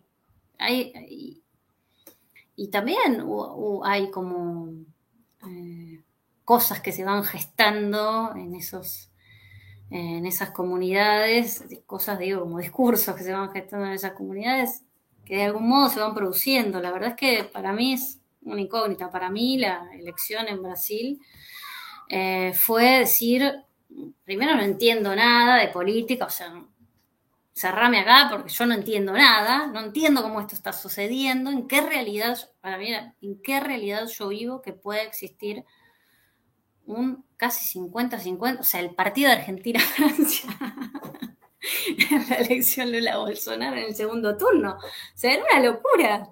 Em, como, y aún cuando termina la elección, para mí fue decir, algo tenemos que hacer porque no podemos simplemente considerar que ganó Lula. O sea, hay un 48% que está diciendo otra cosa. ¿Qué carajo están diciendo? Yo no lo entiendo, porque, pero me parece que hay algo, a ver, hay, hay algunos discursos y hay algunos sectores que a mí no me interesa escuchar. Punto. No me interesa. no me parece prioritario. Pero hay todo un sector, que es el sector popular, que a mí me parece que, no sé, no, no estamos conversando. Digo, no, no, sé si es una cuestión de historia del PT, de que se fue de las bases, no, no sé qué es, pero digo, eh, hay algo de la trama social que está completamente disociada. Eh, y necesitamos ocuparnos de eso, porque, porque es insostenible, para mí por lo menos, eh, cualquier construcción colectiva con eso. Y Sole, ¿no, sería el caso de, de, haber un apagamiento de la verdad o una lucha por las, las narrativas históricas y como ustedes han dicho, eh, bien hablado, eh, tanto la experiencia nos estamos también viviendo en las redes sociales, pero la memoria también está siendo capturada. Y una cosa muy importante que ustedes están ah, hablando es la pandemia. Y, y pienso bastante cómo la extrema derecha de acá, Brasil, uh, capturó la salud mental de nosotros pela esquerda, porque é, com o golpe de 2016, né, todo esse processo, a, a, a, eu, também com o aprisionamento né, do Lula, também, é, é, um, eu sinto né, eu, um, um encarceramento de todo o movimento da esquerda. Então, até o momento de culminar 2018 e começar. Eu penso que a realidade paralela começou em 2013, mas é para mim. não, não penso no sei os outros. Para mim, sí, 2013, 2013 sí, probablemente. Crucial. Então, depois, em 2018, é la, uma, é uma, como puedo dizer, é, é la, quando culminou, arrastou, acabou, destruiu, toda a possibilidade de, de se pensar um futuro, de se pensar uma resistência, pelo menos naquele momento, porque a sensação era fez sentido todo tipo de perseguição, como vocês falaram, né, de, da, da questão da, do conservadorismo, né, todos os direitos que foram conquistados a, a duras penas, de repente começa a solapar, começa a, a, a ruir, cair, castelinho de cartas, né, de um baralho. E aí você pensa, vou ter que retomar, vou ter que recomeçar. Mas como é que você começa dentro de uma estrutura política na qual quem foi eleito falou no dia do julgamento lá, né, da, da Dilma, o brilhante Ustra, né, da ditadura militar. E toda a saúde mental, todo aspecto psicológico, aquilo que dá força, aquilo que, que pode ambientar é, uma reação é capturado nas redes sociais. Teve um, um experimento há um tempo atrás, foi feito no próprio Facebook, de como perceber as pessoas ficando tristes. E é possível, é, digamos assim, começar uma tristeza pela via das redes sociais e virar um evento em cadeia. E todo mundo sucumbir. Então, a, esse, esse ponto da, da tecnologia, ela é tão importante a gente estar tá pensando não só aspectos né, de, de como também viver com ela, porque a gente está sendo atravessado por ela, a gente está sendo perpassado né, por ela, mas como capturar ela de maneira que a gente possa construir a memória, construir a experiência, a vida. E é o que eu também tenho visto aqui, porque houve sim canais no YouTube apesar de proliferar, é interessante essa parte da tecnologia sempre dar alívio para a extrema-direita. É, é, é, ainda hoje eu ainda recebo notificação, mesmo o YouTube sabendo dos meus gostos né, de vídeos, ele está dizendo, ó, indicando o canal de extrema-direita. E você fica, isso não é possível. E é pago. É porque é pago, né? Então pode ter essa expressividade. Então, ainda assim teve canais de esquerda falando e cada vez mais a gente está vendo uma mobilização da esquerda na internet, principalmente no YouTube, assim, de onde eu mais vejo, né, no YouTube. E eu acho que isso é um ponto muito importante, porque muita parte da consciência política, ainda que aos trancos e barrancos, ela está vindo da, da, dessa rede social. De eventos complicados, como cancelamento, entre outras coisas, né, na tentativa de desmonetizar é, por exemplo, o canal do YouTube que tinha né, do, do, do Olavo de Carvalho, falecido Olavo de Carvalho. então, assim, desmonetizar, né? São processos e está sendo feito pelas redes. Então, através disso. Eu não sei se o que eu estou falando está fazendo sentido. ah, não, não sei. eu não sei.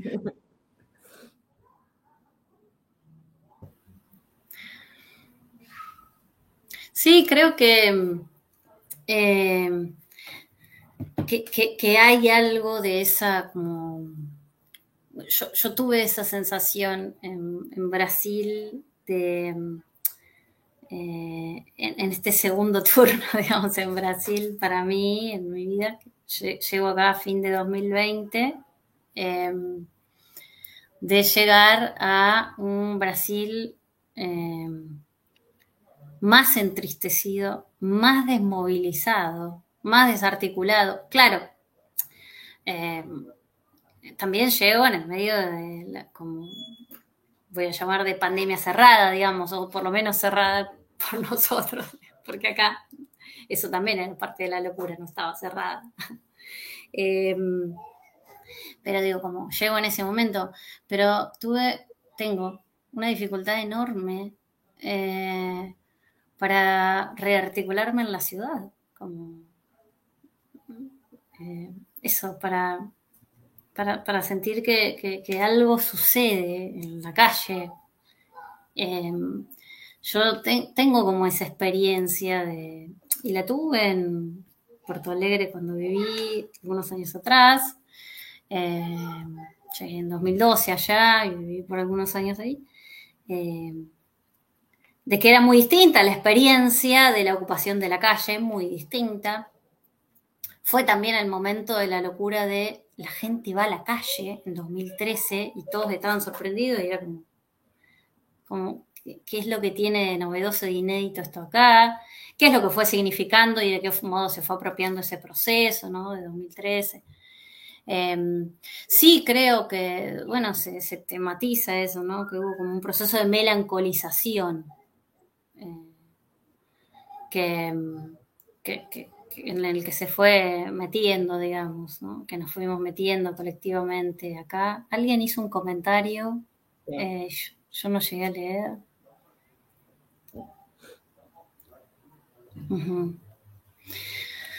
Sí. Eh, no sé, eso, pensaba como que hay, hay un proceso, sí, de, de, melancolización, hay un proceso, digo, también, me, acuerdo cuando fue el primer turno de elección acá y yo me sentí como completamente desmoralizada, como, ¿sabes qué? ya está. Y una compañera de un proyecto en el que trabajo, pero que es eh, una mujer bastante más edad que yo, eh, eh, detenida en la dictadura, expresa, bueno, que sufrió tortura en la dictadura, que tiene esa experiencia. Ella fue como incapaz de resignar alguna esperanza resistió como con, una, con alguna esperanza intacta.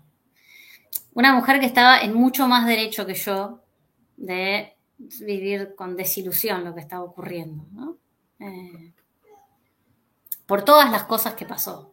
Una mujer negra, una mujer que, víctima de la dictadura, una mujer, eh, bueno, de una determinada clase también, y, ella no. Y ahí también eh, me, pareció que de algún modo eh, hubo una intencionalidad en, esa, en ese proceso de melancolización y también en algún punto, eh, yo diría en ese momento, yo dije, me estoy dando al derecho de eso. Y bueno, creo que em, tal vez sí, la elección de Lula en adelante, esta forma de estar pensando el primero de enero y la pose y la retomada de la alegría y la fiesta, diría Julian Fuchs en uno de sus artículos últimos, no sé si lo, leen, pero me parece un referente eh, muy lindo de acá. Eh, el afecto como Em, la alegría como afecto político. Eh, como ese afecto típicamente brasilero, él es hijo de un argentino, entonces tiene esto de, esa amargura y esa melancolía de su padre argentino y él, como en esta cultura brasilera, como siempre marcada con la alegría, bueno, él dice, bueno, pensar en la alegría como un afecto político y no como eso, sí, medio lavadito. ¿Qué tal un samba, digamos, eh, radicalizado? ¿No?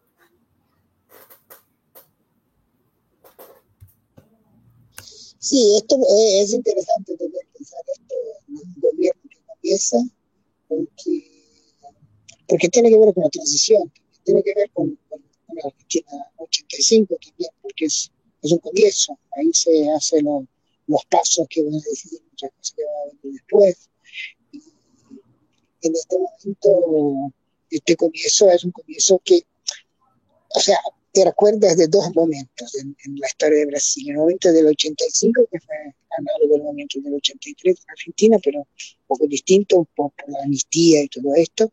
Y, el momento de, del primer gobierno de, de, de Lula, que fue, eh, que fue en el 2003. Pero son dos momentos muy distintos, con 20 años de, diferencia. Eh, y, pero algunas, algunas diferencias que me parecen interesantes son, primero, esta de la lawfare, que, que es en alguna medida, o sea, no es que, no es que el lawfare es una novedad, pero la intensidad política, como decía Andrea, de, de la lawfare en Latinoamérica, es una cosa que más o menos tiene 15 años en esta intensidad, en esta, con la fuerza de, la capacidad de, crear los golpes, blancos y todo. Y la lawfare es una cosa y, la media, las dos cosas que decimos a, poco, o sea, la media como existe, la media distribuida, eh, el, el imperio de Insta, Twitch, Twitter, como dijo, Andrea, una cosa que no existía en el 2003, mucho menos en, el 85. Entonces, eh, entonces, y la cuestión de todo esto es que eh, está inserido en, una, en un contexto latinoamericano que en principio podría parecer muy favorable para Lula, porque ya hay una alianza muy, fácil en principio con muchos países, o sea, no solo con, con, Argentina y, y, Chile, pero también con Colombia y todo, ahora quizás menos con Perú, que es otra cosa que íbamos a discutir, que yo quería, quería escuchar a todas porque también comprendo muy poco lo que pasó en, en Perú y, todo, es muy, es muy complicado, es un país muy complicado para mí. Mm. Pero en principio sería un escenario, un escenario favorable, pero al mismo tiempo hay también este elemento que decía Damaris de Sole, que es el elemento de la melancolización y de la desmoralización de, de las causas de izquierda, de la, y, muchas veces esto significa la, de las causas de la justicia, a una desmoralización. Yo he escrito hace un, un texto, un texto Sole que yo he escrito entre los dos turnos, eh, que, es, que es un texto muy, muy melancólico, muy, muy melancólico. Yo ya no tenía esperanza de que, de que iba, iba a tener, o sea, parecía que no, no había solución.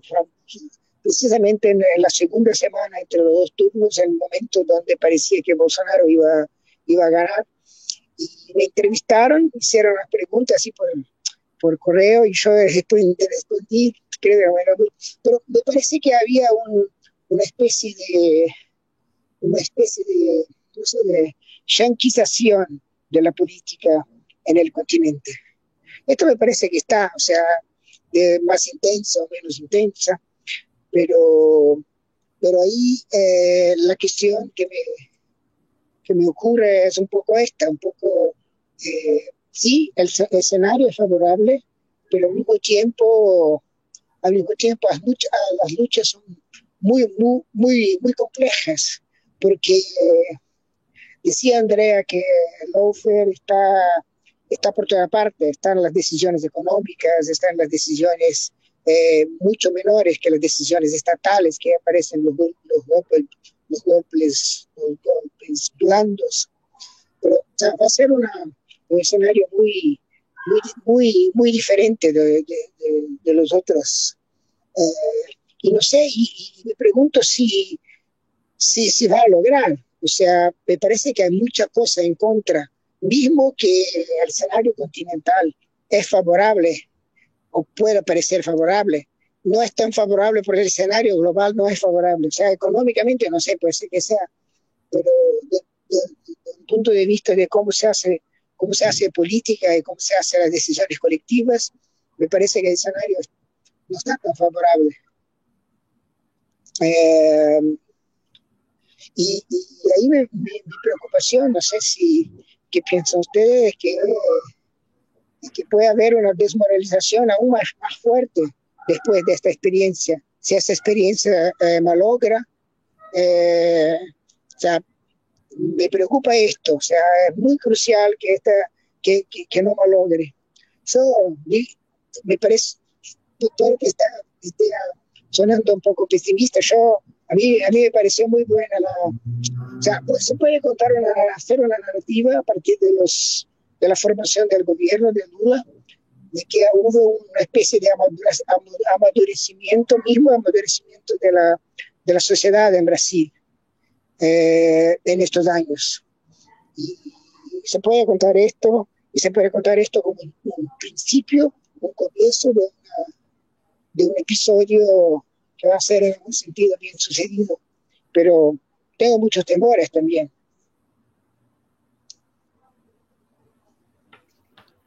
Sí, yo, yo comparto el análisis, eh, el análisis de Ilan, eh, que, puede sonar desesperanzador, digamos, pero yo creo que hay notas comunes, eh, por más que hay, muchísimas cosas desde, desde donde uno puede decir, bueno, hay muchísima esperanza y hay muchas políticas posibles dentro de lo que es un reforzamiento de, una, de un cono sur, de una América Latina con ciertos gobiernos que, hemos tenido por lo menos la posibilidad de tenerlos desde el 2000-2003 en adelante y que antes no, digamos, bueno. Eh, pero creo que la pandemia, lo, que ha producido socialmente la pandemia eh, y la desmoralización, la, melancolización, eh, por ejemplo, en Argentina es patente, puedo decir, en Argentina es patente, de todos los movimientos eh, militantes, incluso que están en, eh, transitoriamente ocupando lugares de poder, digamos, ¿no? Lo, que ha sucedido, no solamente por lo económico, que es terrible, digamos que es muy grave lo que está pasando acá, eh, sino por, por la, la no posibilidad de leer el escenario. Yo creo que hay una, una, incapacidad de lectura del escenario de todas las fuerzas políticas, de todas. Eh, pero esto es parte de la desmoralización también, me parece. O sea, yo pienso en la posible desmoralización. si, está desmoralizado una parte, las fuerzas de izquierda, las fuerzas más populares, lo que quieren dar, eh, y los otros por ahí, bueno, tendrían que estar contentos bailando. Eh, no, yo creo que hay hay una incapacidad de lectura que no se está pudiendo agarrar. Por eso, qué sé yo, vuelvo, vuelvo con, con Sole al ejemplo de, la fiesta de lo que fue esta suspensión temporal en Argentina, que fue la fiesta del, campeonato mundial, ¿no?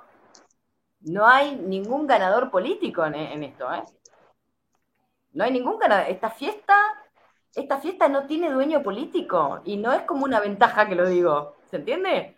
No lo estoy diciendo como una ventaja. O sea, hay una incapacidad una incapacidad de las fuerzas políticas en este país de agarrar y de, bueno, agarrar esa, esa eh, ruptura temporal de la melancolía, de la depresión, del pesimismo, de qué sé yo, y capitalizarlo para hacer algo, para hacer algo, bueno, nada, no lo hay y no lo va a ver les aseguro que no lo va a ver, porque hay una incapacidad, yo creo que hay una incapacidad de lectura desde los que gobiernan, de los que están más a la izquierda, de los que están más a la derecha, por lo menos en Argentina lo estoy diciendo, que es otro proceso de Brasil, porque de Brasil están haciendo, ¿no? Están haciendo una nueva, la, la transición, hay una nueva cosa, bueno, en Chile están en otra cosa, en Perú están en llamas, bueno, lo que fuera, cada, en cada lugar hay un escenario diferente. En Argentina estamos en una situación como de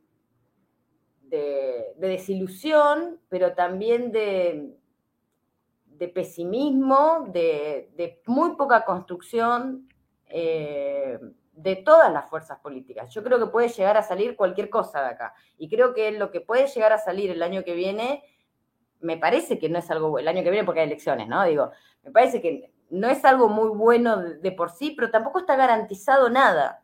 Eh, porque no sé por dónde va a pasar la experiencia colectiva. No sé por dónde va a pasar post pandemia. puede ser una Colombia al revés. Puede ser una Colombia al revés. ¿En qué yo? Un tipo que ni siquiera mueve a nadie, te hace unos juegos de Twitch y no sé qué, y te saca 40% del electorado. Como pasó con la derecha en Colombia, vos decís, ¿cómo puede ser? ¿No? ¿Cómo puede ser que tenga esa cantidad de votos una persona que ni siquiera puso un piso en el territorio? No sé, una cosa rarísima. Eh, no sé.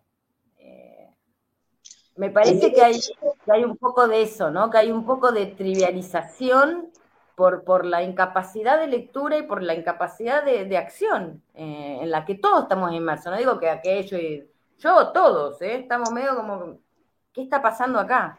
¿Qué está pasando?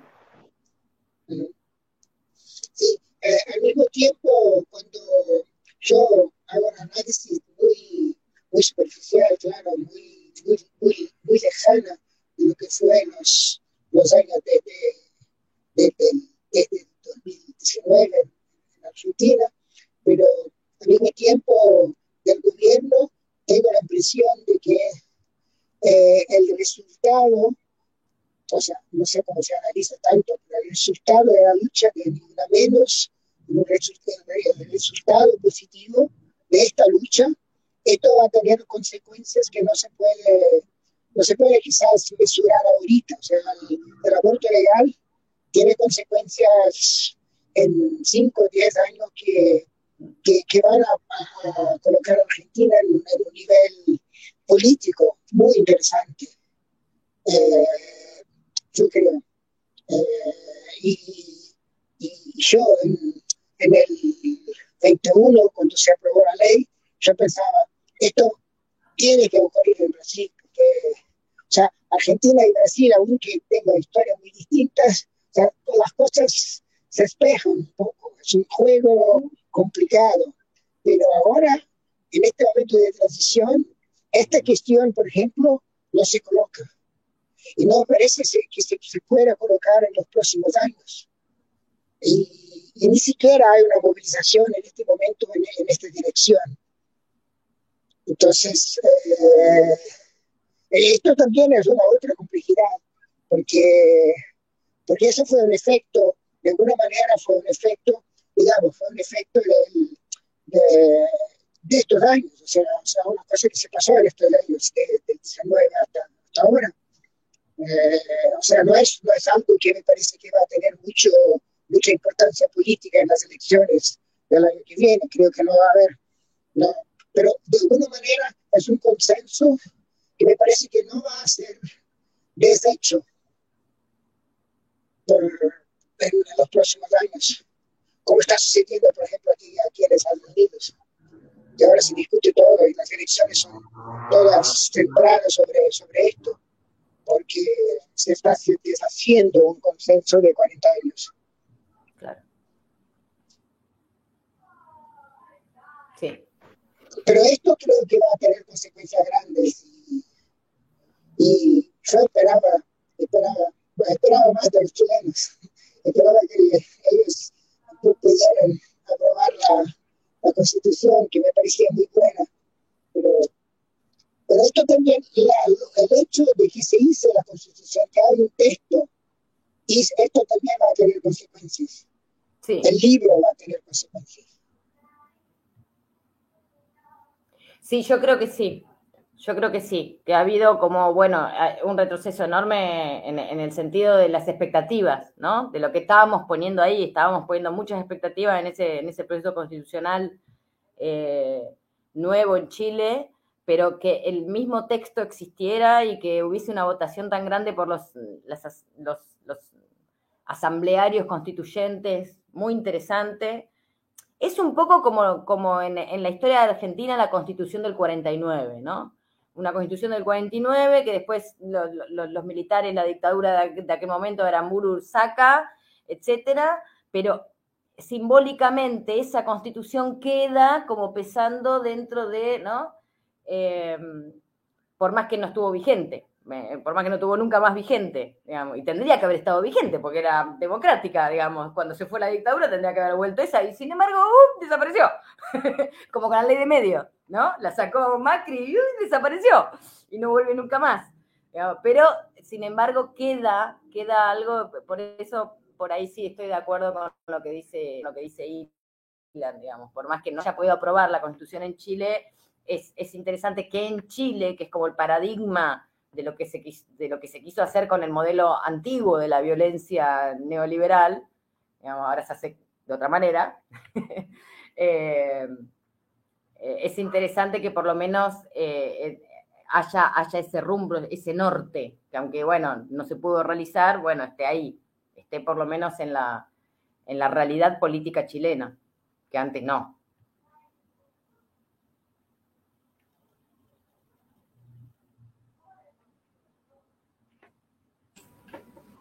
¿Te gustaría hablar de una otra cosa? Pues eh, estamos eh, muy, ya está muy tarde para usted, no sé cómo está el tiempo para usted. Está medio tarde, me parece. ¿Cómo? ¿Cómo? No le está medio tarde, me parece. Sí, medio tarde. No, no, no, no, no pregunté a ustedes si podían eh, quedar un poco más, si pueden estejam à vontade.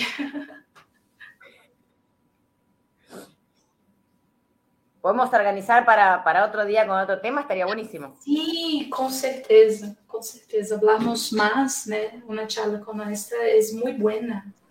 Eh, sí. sí. Pode sí, falar. Lo outra vez. Sí. sí, mucho gusto de hablar con ustedes y con todas las personas que están escuchando, a escuchar después o mirar después. Y ya sería interesante hacer otra vez estas, estas, conversaciones más extendidas y, gracias.